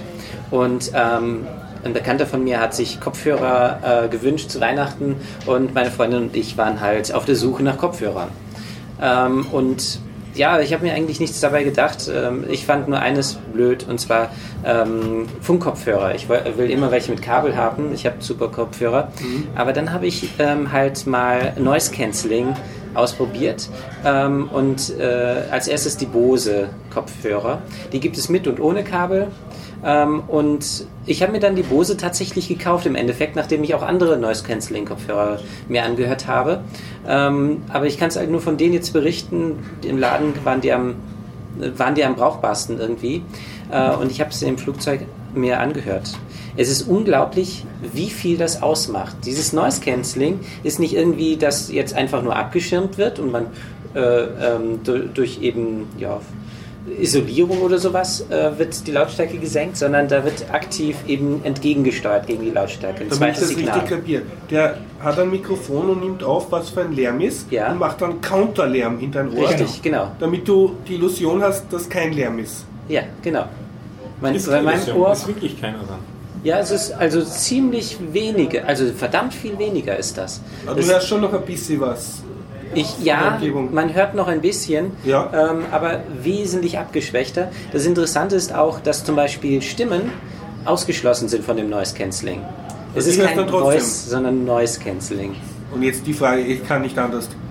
Wenn mein Zimmerkollege schnarcht, könnte funktionieren. Hm. Oder ist es dann Voice und ich höre es voll in meine Stimme? ich kann jetzt nicht direkt sagen, ob es wirklich okay. funktioniert, ja, aber ja. es könnte durchaus funktionieren. Oder ist das ein kleiner Schieber, ich will total Canceling? Das gibt es nicht, nein. Die machen nur Noise Canceling und mhm. alles andere, was in der Umgebung ist ja. an normalen Geräuschen, wird ähm, versucht, mhm. eins zu eins noch weiterhin ähm, äh, ans Ohr ranzulassen. Cool. Ja, ähm, das ist jetzt die eine Sache, dass das leiser ist. Ähm, der wirklich praktische Nebeneffekt ist, die Musik muss ich nicht aufdrehen, um den Lärm zu übertönen. Sondern du tust den Lärm runterdrehen. Sondern ich, äh, ja, ja, ich ja. kann den Lärm runterdrehen. Cool. Und du kannst leise Musik hören. Richtig. Wow. Und das im Flugzeug. Ah. Das ist also schon eine feine ja, Sache. Ähm, ich habe dann auch versucht, die Leute zu hören. Also ich höre sowieso schlecht Stimmen. Ähm, es war etwas schlechter, aber zum Beispiel die Durchsagen hört man 1A äh, durch, ähm, selbst mit Musik. Ähm, ja, es ist also eine ganz feine Sache. Jetzt ähm, ist, ist, es aber auch möglich, dieses Noise Cancelling einzuschalten und währenddessen keine Musik abzuspielen. Und da muss ich sagen, dass das, das nicht so wirklich gut ein, ist. ein Umgebungsgeräuschdämpfungsding. Ja, dann ist wirklich, du hörst keine Musik, sondern der macht nur Noise Cancelling und die Musik wird nicht abgespielt. Und in diesem Fall muss ich sagen, dass es nicht so super duper doll ist. Zwar ist alles wesentlich leiser, aber trotzdem genauso nervig, wie mhm. wenn es laut ist. Mhm. Es ist etwas angenehmer, aber ich mhm, finde es ja, immer noch den Lärm nervig. Ich brauche dazu aber dann technisch wäre das schon möglich, eine total Canceling sehr, sehr schwer, weil ähm, das ist halt ja mit den Wellenausbreitungen mhm. und so weiter. Das ist ähm, nicht so ganz einfach. Da komme ich gleich auch noch ganz kurz drauf zu. Ähm, ja, also ähm, nur Noise Cancelling geht nicht, aber wenigstens angenehme Musik dazuhören in leisen, ähm, angenehmer Lautstärke. Ja, und was ist die genaue Type von dem Bose Kopfhörer, damit ich sie auf Amazon verlinken kann und viele draufklicken? ähm, ich habe keine Ahnung. Quiet Comfort. Ja, genau, Quiet Comfort 35, glaube ich, heißen die. Stimmt. Die 35 sind, glaube ich, die mit Bluetooth. Richtig, ja. Die 25 habe ich mir auch angehört. Die 35er haben den Vorteil, dass man trotzdem, äh, dass man Bluetooth hat, aber man trotzdem das Kabel noch anstecken kann. welchen hast du jetzt? Ich habe die 35er mit Bluetooth, okay. weil man da halt die waren gerade im Angebot. Und, und, da ich diese Empfehlung ja nicht ausspreche, würdest du das schon empfehlen für Kopf, Kopfhörer-Nerds? Ja, jetzt kommen viele Relativierungen. Vom Klang her sind die nicht so gut wie meine alten AKGs für wesentlich weniger Geld. Mhm. Also ich habe AKGs. Ähm, die haben aber kein Noise Cancelling. Die haben kein Noise Cancelling, sind auch halb offen. Mhm. Ähm, im, im, Flugzeug kann ich die niemals verwenden, mhm. das, damit die weil die viel leiser sind. nee, ich höre die Musik gar nicht. So, also die sind viel, viel leiser an ja. sich. Die können gar nicht diese Lautstärke von mhm. den Bose erreichen. Ähm, ich, obwohl, ich weiß gar nicht, ob die Bose so laut ging, dass ich sie übertönen könnte. Aber ja, also für, Auto, äh, für Audio-Enthusiasten keine Empfehlung. Für Leute, die viel fliegen mhm. oder sowas, ist Noise Cancelling eine feine Sache. Mhm. Also in der Hinsicht, es gibt auch noch andere Marken, Planetronics. Planetronics, ja. Die haben welche, äh, da habe ich es mir ganz kurz eingehört. Meine Freundin ist irgendwie, irgendwie klingt es so komisch. Haben die Noise Cancelling? Dann habe ich ihr gesagt, ja, die haben Noise Cancelling, weil es ihr später aufgefallen ist. Die sind nicht ganz so gut. Und was wir gar nicht ausprobiert haben, sind ein Sennheiser Momentum. Die kosten allerdings nochmal ein Hunderter mehr. Ähm, die haben wir noch nicht ausprobiert. Die könnten, äh, die, da habe ich gar nicht gewusst, dass sie Noise Cancelling haben. Wir haben nur die mit Noise Cancelling ausprobiert. Ja, also. Ich kann nicht anders ich fahre oft Straßenbahn und mag nicht hören, was der nächste Fahrgast in sein Handy. Nein, es gibt nicht Selective Voice Cancelling, dass ich alles andere höre außer dem. Also ich würde das auch so in einer großen Ja, ja, den Witz so. haben wir schon so aufgerissen. Ich, Voice auch, ich hätte auch gern so einen kleinen Beamer drauf, der dann auf dessen Stirn projiziert, wird ausgeblendet, er wird ausgecancelt äh, mit dieser und dieser Technik. Ach, das wäre wirklich schön. Ja, also es gibt, ähm, dann müsste ich eher zu äh, empfehlen, geschlossene Kopfhörer zu nehmen. Mhm. Die dämpfen ganz schön schon. Mhm. Aber halt alles. Dort dann Heavy Metal hören. Ja. Die, die, da hören auch deine Nachbarn nichts von. Ah. Weil halboffen bedeutet, dass du ähm, so ja, halb ja. was mitbekommst. Ganz offen bedeutet, das kompletter ja, Austausch. Und ähm, geschlossen. Muscheln da, also die, ja, die Muscheln gibt es in allen drei Varianten. Ach schon, ja. Es sind auch nur die Muscheln, die alle drei Varianten mhm. gibt. Also ja, ich habe. Ja, andere Alternative wäre so In-Ear-Monitors und nicht so dieses typische äh, runde Ding, was man sich dann reinsteckt in den Ohrkanal, sondern eben anpassen lassen mhm. beim Hörgerätehersteller. Ja. Also da gibt es von, von Biodynamics zum Beispiel eine Reihe, wo sie wo sie mit verschiedenen Herstellern zusammenarbeiten. Und dann kriegst du so einen Gutschein mit zu den Kopfhörern und mit dem gehst du dann in Wien zu 1 von 40, mhm. wie heißt denn das, nicht der Optiker, sondern der Akustiker. Akustiker, danke, der ist aber immer beim Optiker drinnen in der mhm. Regel. Ähm, und die machen dann einen Abdruck von deinem Ohr, die gießen mhm. dir irgendwas rein. Und das ist dann wirklich passgenau und dann solltest du auch nichts mehr hören. Aber dann halt wirklich nichts mehr. Ja. Außer, der, außer dem, was du abspielst. Mir fällt aber gerade ein, dass es hier in Wien sogar ein Unternehmen, die sich für, ähm, mit, für Musiker ähm, Geräte an, ähm, produzieren, die ähm, rein passiv sind, das heißt also keine Elektronik oder sowas enthalten, aber bestimmte Frequenzen nur rausfiltern sollen, sodass die Musiker nicht so stark belastet werden mhm. beim Musizieren. Mhm. Ähm, das, das, ist sogar ein Wiener Unternehmen. Ich habe jetzt den Namen nicht mehr im Kopf, müsste ich nachschauen. Ja. Ähm, aber was ich noch erzählen wollte, kurz, ist, ähm, ich habe ja vor ein paar Wochen mal gefehlt an einem Dienstag, da war ich bei einem Vortrag und da wurde auch über, über ähm, Noise Cancelling am Arbeitsplatz geredet. Ah. Das ist nämlich auch ein Thema, hier in Wien unter anderem, weil es gibt an der Uni Wien ja das Musikwissenschaftliche Institut und die, äh, haben sich, äh, da hat sich einer ja. auch mit beschäftigt. Und ähm, es gibt dazu leider nichts Schriftliches oder sowas, was ich jetzt ähm, rausgeben könnte, was wir verlinken könnten, nur was ich halt schon erfahren habe.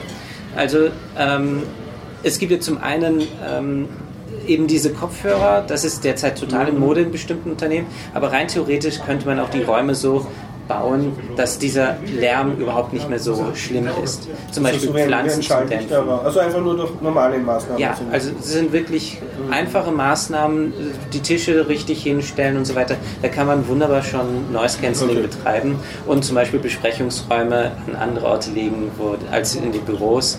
Also Fazit, Noise kann durch technische Maßnahmen reduziert werden durch technische Maßnahmen, aber auch durch einfache organisatorische Maßnahmen.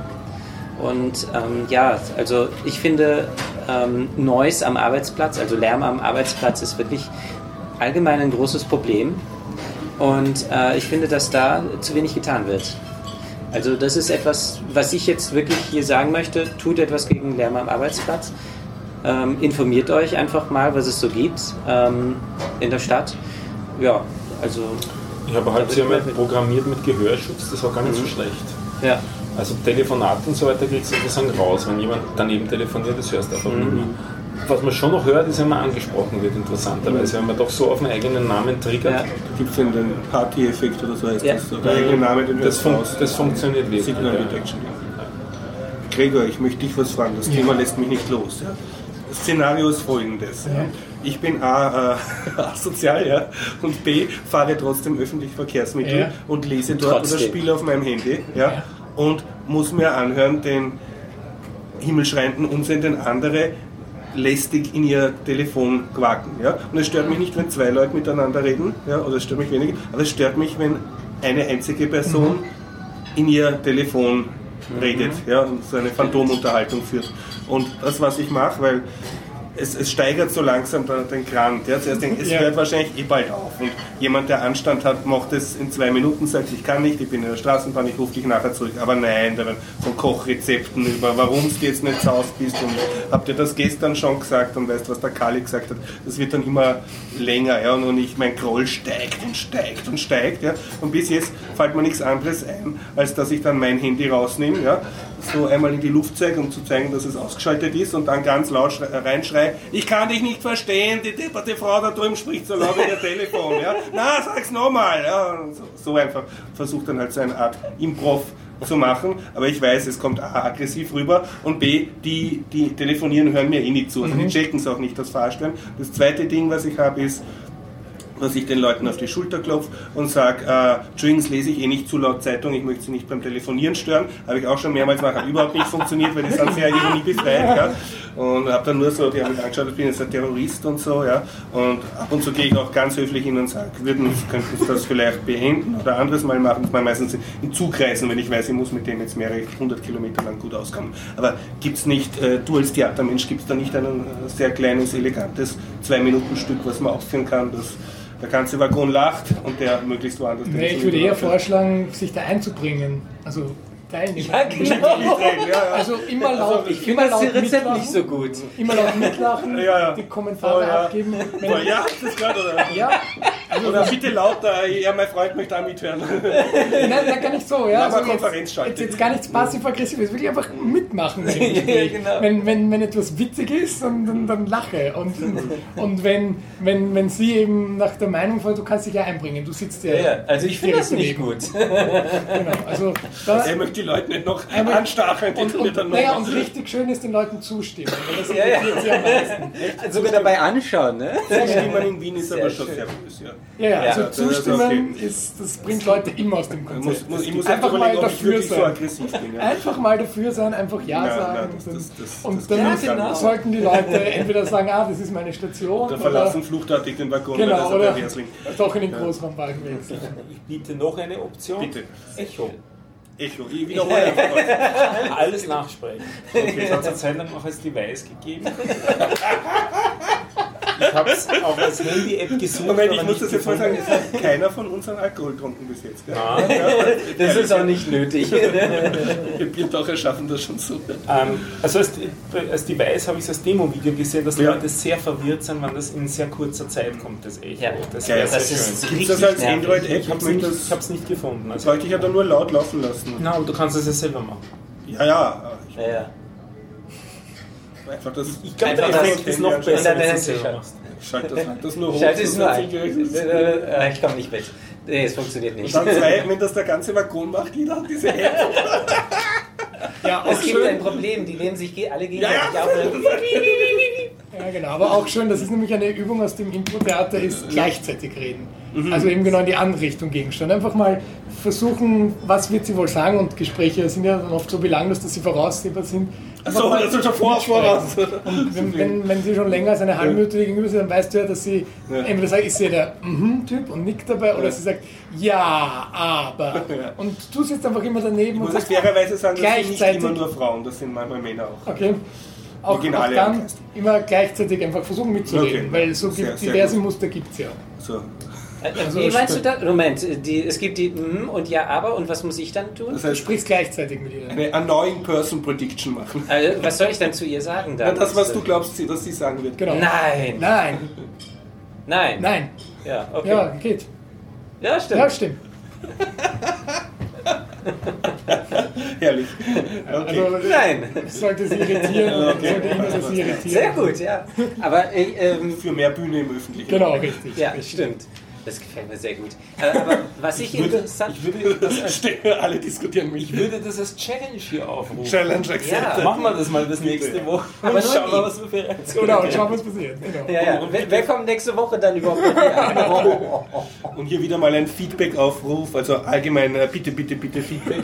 egal wie böse. Und B, also wenn jemand äh, irgendwie selber Erfahrungen hat mit neuen Persons im irgendwie ärgern oder abschalten, bitte mir sagen. Also ich bin wirklich dankbar für jeden Tipp. Aber was sehr interessant ist, was du gesagt hast, was mir überhaupt nicht bewusst ist, du hast vollkommen recht.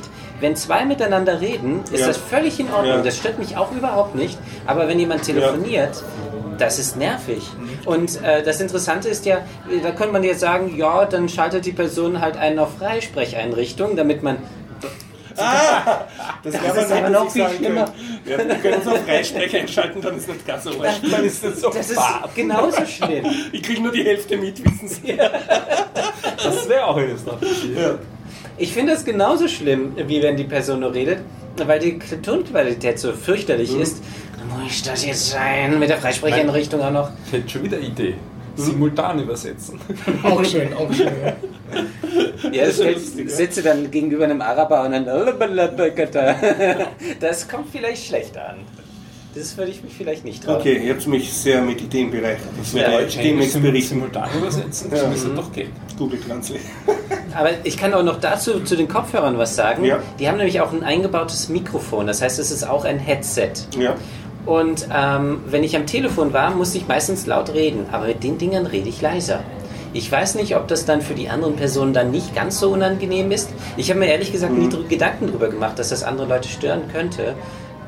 Ja, ich habe sowieso immer versucht, weil es mir peinlich ist. Halt Aufgrund meiner Lebenserfahrung als leicht reizbarer Mensch muss ich sagen, eine Steigerung von Leuten, die laut einsam reden, ist Leute, die miteinander flüstern in einer Skihütte, während du schlafen willst. Oh, das, das, ist das Allerärgste. Weil egal wie sie flüstern, speziell Kinder mit, mit Eltern, ja, das, das kannst du nicht aus. Ja, das kannst nicht ausblenden.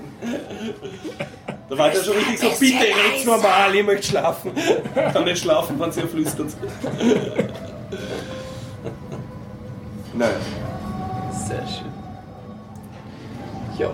Gregor, ein Schlusswort. Das toppen wir jetzt eh nicht mehr. Das kann ich, ja, einfach den Aufruf jetzt. Ja, wir müssen am Anfang bitte bis zum Schluss anhören. Das Beste kommt zum Schluss. Genau, und ein Tipp, glaube ich, wer das jetzt gerade hört im öffentlichen Nahverkehr, einfach mit uns mitsprechen, simultan.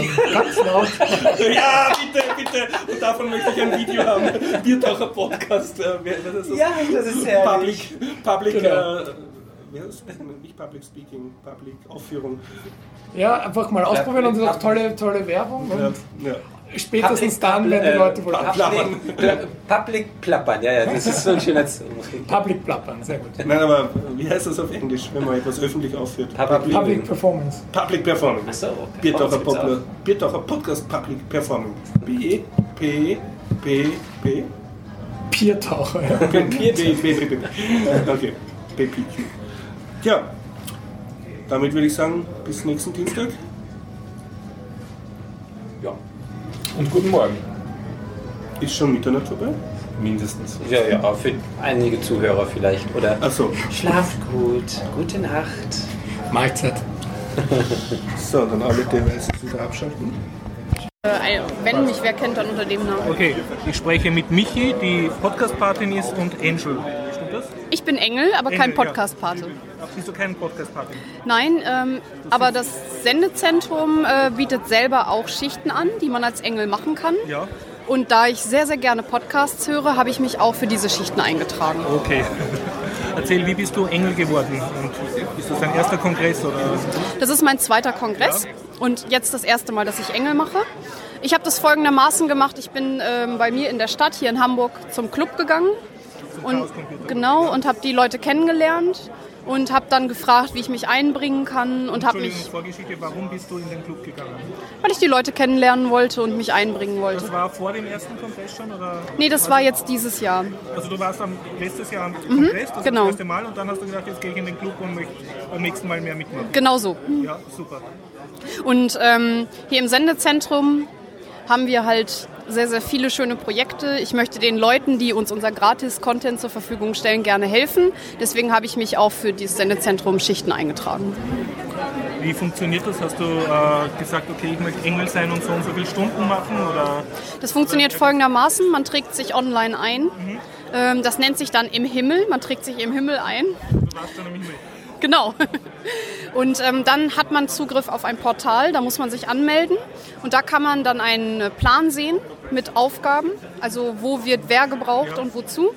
Und dann kann man sich da einfach eintragen. Ausnahmen sind einige Engel, wo man technische ähm, genau, da muss man sich bewerben. Das ist immer verschieden. Ähm, und dann kann man sich da einklicken. Zum Beispiel bin ich nebenbei auch noch Presseengel und dafür brauchte ich eine Schulung. Mhm. Da bin ich hingegangen und dann wurde ich freigeschaltet. Das war vor dem Kongress schon? Das war am Tag Null. Am Tag Null, okay. Und hier fürs nur hier sitzen brauchst du jetzt keine speziellen Fähigkeiten. Nein. Wenn ich aber im Sendezentrum ähm, Kameraengel oder Mixing-Engel hätte werden wollen, dann hätte ich auch da äh, technischen Background gebraucht. Wie ist das Engelsein bis jetzt? Du bist ja schon den zweiten Tag Engel. Genau. Also, und ähm, ist das ein anderes Gefühl als einfach nur Besucher sein? Man ist ein bisschen schneller drin, weil man halt auch die Leute ähm, schneller kennenlernt. Ja. Ähm, man hat den Kontakt zu den äh, Organisatoren relativ schnell ähm, und das empfinde ich als Vorteil, das empfinde ich als sehr gut. Und du hast nicht das Gefühl, du tust jetzt eigentlich sehr billig arbeiten, weil du kriegst ja außer Essensmarken, glaube ich, keine, keine Vergütung. Wenn man eine gewisse Stundenanzahl hat, dann bekommt man ein T-Shirt. Mhm. Ähm, ich muss aber ganz ehrlich sagen, dass mir das nicht so wichtig ist. Ja. Mir geht es halt wirklich jetzt eher darum, dass ich mich gerne einbringen möchte. Mhm. Und das hat funktioniert soweit, das Einbringen? Also das hat bisher geklappt, ja. Ähm, das kann ja auch jeder selber entscheiden. Ähm, und man hat auch eigentlich keinen Druck. Ich habe den zumindest nicht gespürt. Mhm. Ähm, dieses Jahr sind wir offensichtlich in der guten Situation, dass es halt auch zu viele Engel gibt. Okay. Insofern teilen wir uns das einfach gut auf. Jeder kann so viel machen, wie er möchte. Und Was ist die Minimumschicht, für die ich mich anmelden muss? Mm, gar nicht. Also ähm, das Ding ist, ob man dieses T-Shirt haben möchte oder nicht. Und die Stundenzahl rechnet sich, glaube ich, nach dem Schnitt, der dann mm, irgendwie so.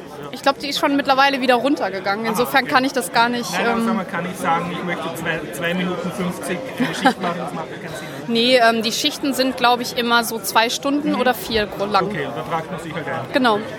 Gibt es irgendwie ein internes Engel-Managementwesen, das schaut, ob die Engel auch wirklich am Platz sind und arbeiten? Soweit ich weiß, ist das nicht so. Es ist vertrauensbasiert. Ähm, der Himmel hat, glaube ich, da ein Auge drauf, wenn man. das ist ja dann Petrus. ja. Okay. Aber angenommen, du würdest jetzt gar nicht da sein, obwohl du eingetragen wirst, gibt es auch kaum eine Sanktionsmöglichkeit wahrscheinlich.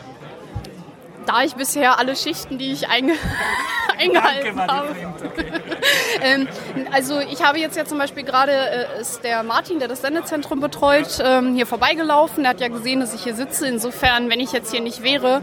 Ähm, wird er im Himmel einer neuen Engel Oder beziehungsweise wird er sich so denken, äh, irgendwie, was ist da los? Hm cool, eine vertrauensbasierte Mikro. Ich würde sagen, dass dieser Kongress sowieso sehr viel auf Vertrauensbasis basiert. Insofern ähm, ist das, glaube ich, hier so eine Grundhaltung. Also auch, ähm, ich höre nichts von gestohlenen Dingen, wenn jemand seinen Rechner hier alleine lässt ja. oder so. Insofern ist es hier für mich, glaube ich, eine große Familie und so ist es auch mit dem Engelsystem. Kennst du viele Leute persönlich jetzt schon vom letzten Kongress oder von der Vorbereitungstreffen, wo du am Chaos Computer Club warst? Ich kenne viele Leute persönlich, aber jetzt nicht unbedingt vom Kongress alleine, sondern einfach, weil ich ähm, zu Hörertreffen gehe, weil ich äh, mich. Du kommst sozusagen aus der Podcast-Szene. Würde ich schon so sagen, auch wenn ich selber keinen habe bisher. Okay. Hast du eine Podcast-Empfehlung? Ich, es kommt drauf an. Die meisten würden wahrscheinlich kennen Vrind und Metaebene schon. Insofern muss ich das nicht mehr empfehlen. Ähm, wenn man den Horizont erweitern möchte, würde ich die Gretchenfrage empfehlen. Das ist ein theologischer Podcast. Ähm, wenn man an Mythen und Geschichten interessiert ist, würde ich den Troja Alert empfehlen. Hast du irgendein lustiges Erlebnis, das du erzählen möchtest als Engel oder irgendwas, was du gedacht hast? Das wäre mir jetzt nicht passiert als Besucher. Ich finde, ich bin, habe ja ein bisschen als Presseengel gearbeitet und äh, das muss ich sagen, ist schon wirklich eine tolle Aufgabe. Man begleitet Kamerateams mhm. und sieht halt mal hinter den Kulissen, wie, wie die, die äh, Interviewpartner aussuchen, welche Fragen sie stellen und wie das abläuft. Das, das gefällt mir sehr. Ähm, eine lustige Geschichte kann ich leider nicht erzählen. Gut, vielen Dank. Bitte, hat mich gefreut. Okay. Aufnahme mit Stefan, der zum ersten Mal in seinem Leben auf, einem auf dem Kongress war. Hallo Stefan. Auf dem Kongress, auf richtig. Ja, aber ein durchaus interessanter Kongress. Stefan, du bezeichnest dich selber als Computer-Nerd? Ähm, also ich würde sagen, so. Andere bezeichnen dich als Stefan. 50-prozentige. Äh, du bist computeraffin. Durchaus, ja. Das ist durchaus ein, okay, ein interessantes Thema. Hast du vom Kongress im Voraus gehört? Natürlich, also ich kenne den äh, Chaos Computer Congress schon sehr lang. Äh, ich habe die auch immer wieder verfolgt per Video, also YouTube-Videos.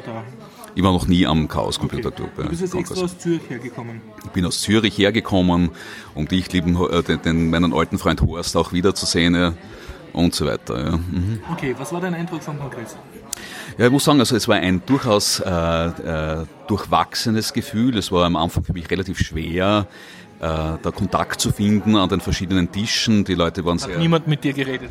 Nein, nein durchaus. Es braucht nur eine gewisse, wie soll ich sagen, äh, Aktivierungsenergie, die man zu überwinden hat, äh, damit man dann auch wirklich ins Gespräch kommt. Und am dritten Tag, jetzt am, am letzten, im, dem gestrigen Tag, war es dann durchaus möglich, dann auch wirklich Gespräche zu führen. Du hast zwei Tage gebraucht. Ja, ja. zwei, zwei Tage gebraucht, um mich wieder zu beruhigen dort. Das war durchaus notwendig. Hast du dir viele Talks angeschaut?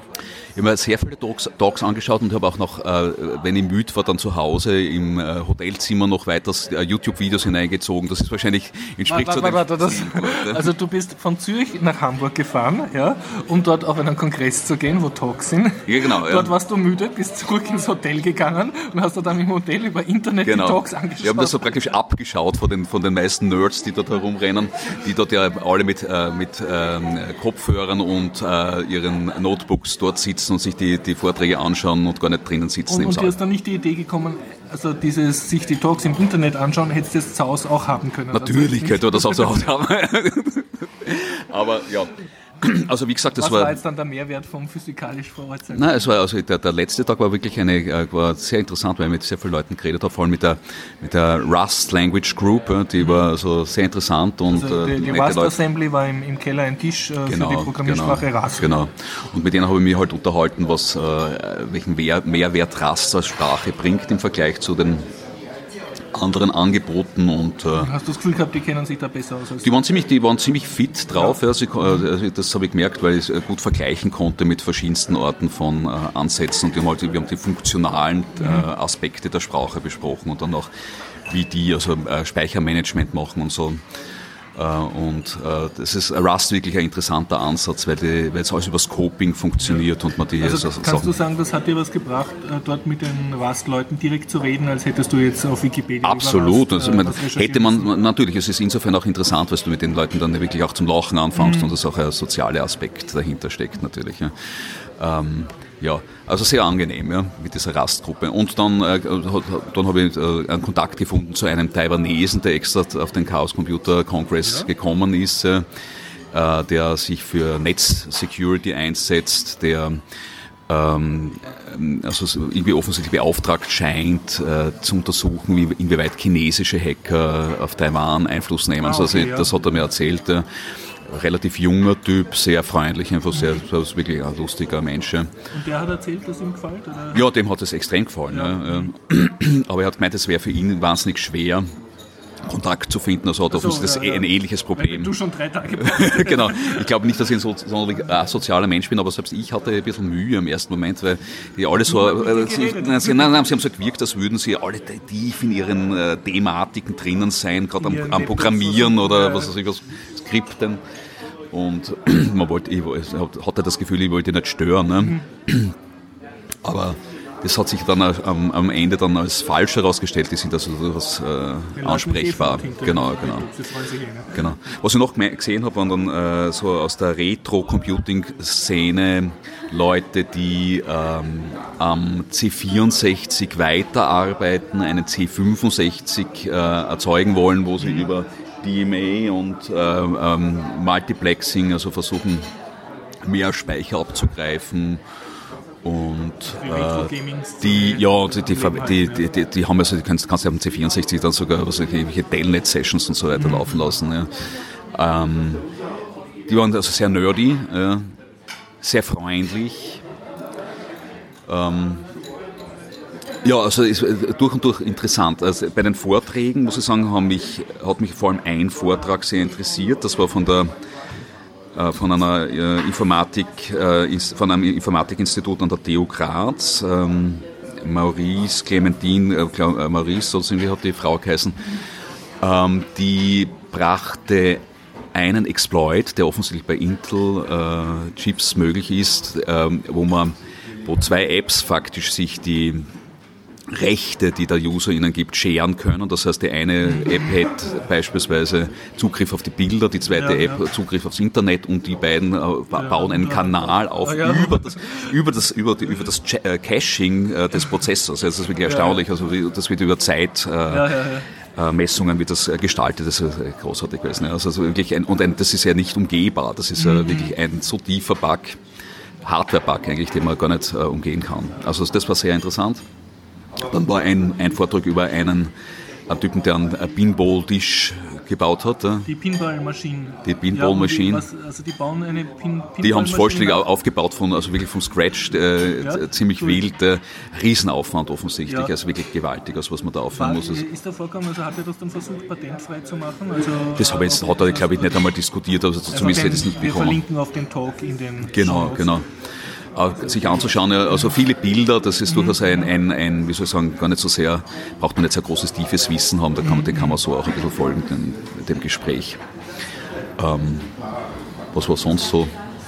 Ja, dann unser, dann haben wir äh, gesehen die Geschichte von, dem, von den Drohnen, äh, ähm, äh, von diesem Ex-Militär, ich glaube von, den, von ja, der Air Force. Oder gleich am Anfang von dem Air Force. Genau, genau. Assassination Grid. Genau, aber da wirst du wahrscheinlich dann später noch mehr davon berichten, schätze ich. Ja. Ja, was soll ich sonst noch berichten? Der Kulturteil wird dir gefallen, du hast ja einen Film gesehen.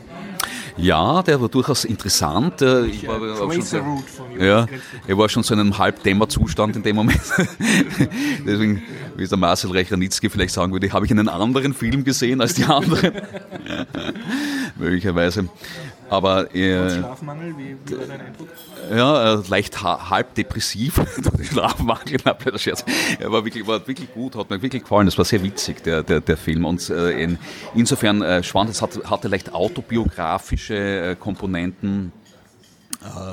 Hat viele Bilder gebracht, die wirklich lustig waren und äh, kannte wenig Grenzen in der Darstellung. Also wirklich Monster, was war das, Monster Dildos die da, da gezeigt wurden. Das war witzig, war, war witzig, ja. war lustig. Ja. Und dein Fazit vom Kongress? Fazit des Kongresses, äh, durchaus eine Reise wert. Ich würde wahrscheinlich davor eher versuchen, noch ähm, mich ein wenig in diese Welt der, des Chaos Computer Clubs ein wenig hinein zu bewegen. Das heißt, ein bisschen vielleicht schon Kontakte zu knüpfen, würde wahrscheinlich einfacher dann sein, ähm, äh, dort dann auch weitere Gespräche zu führen, schätze ich. Ja. Dankeschön. Ja, gern.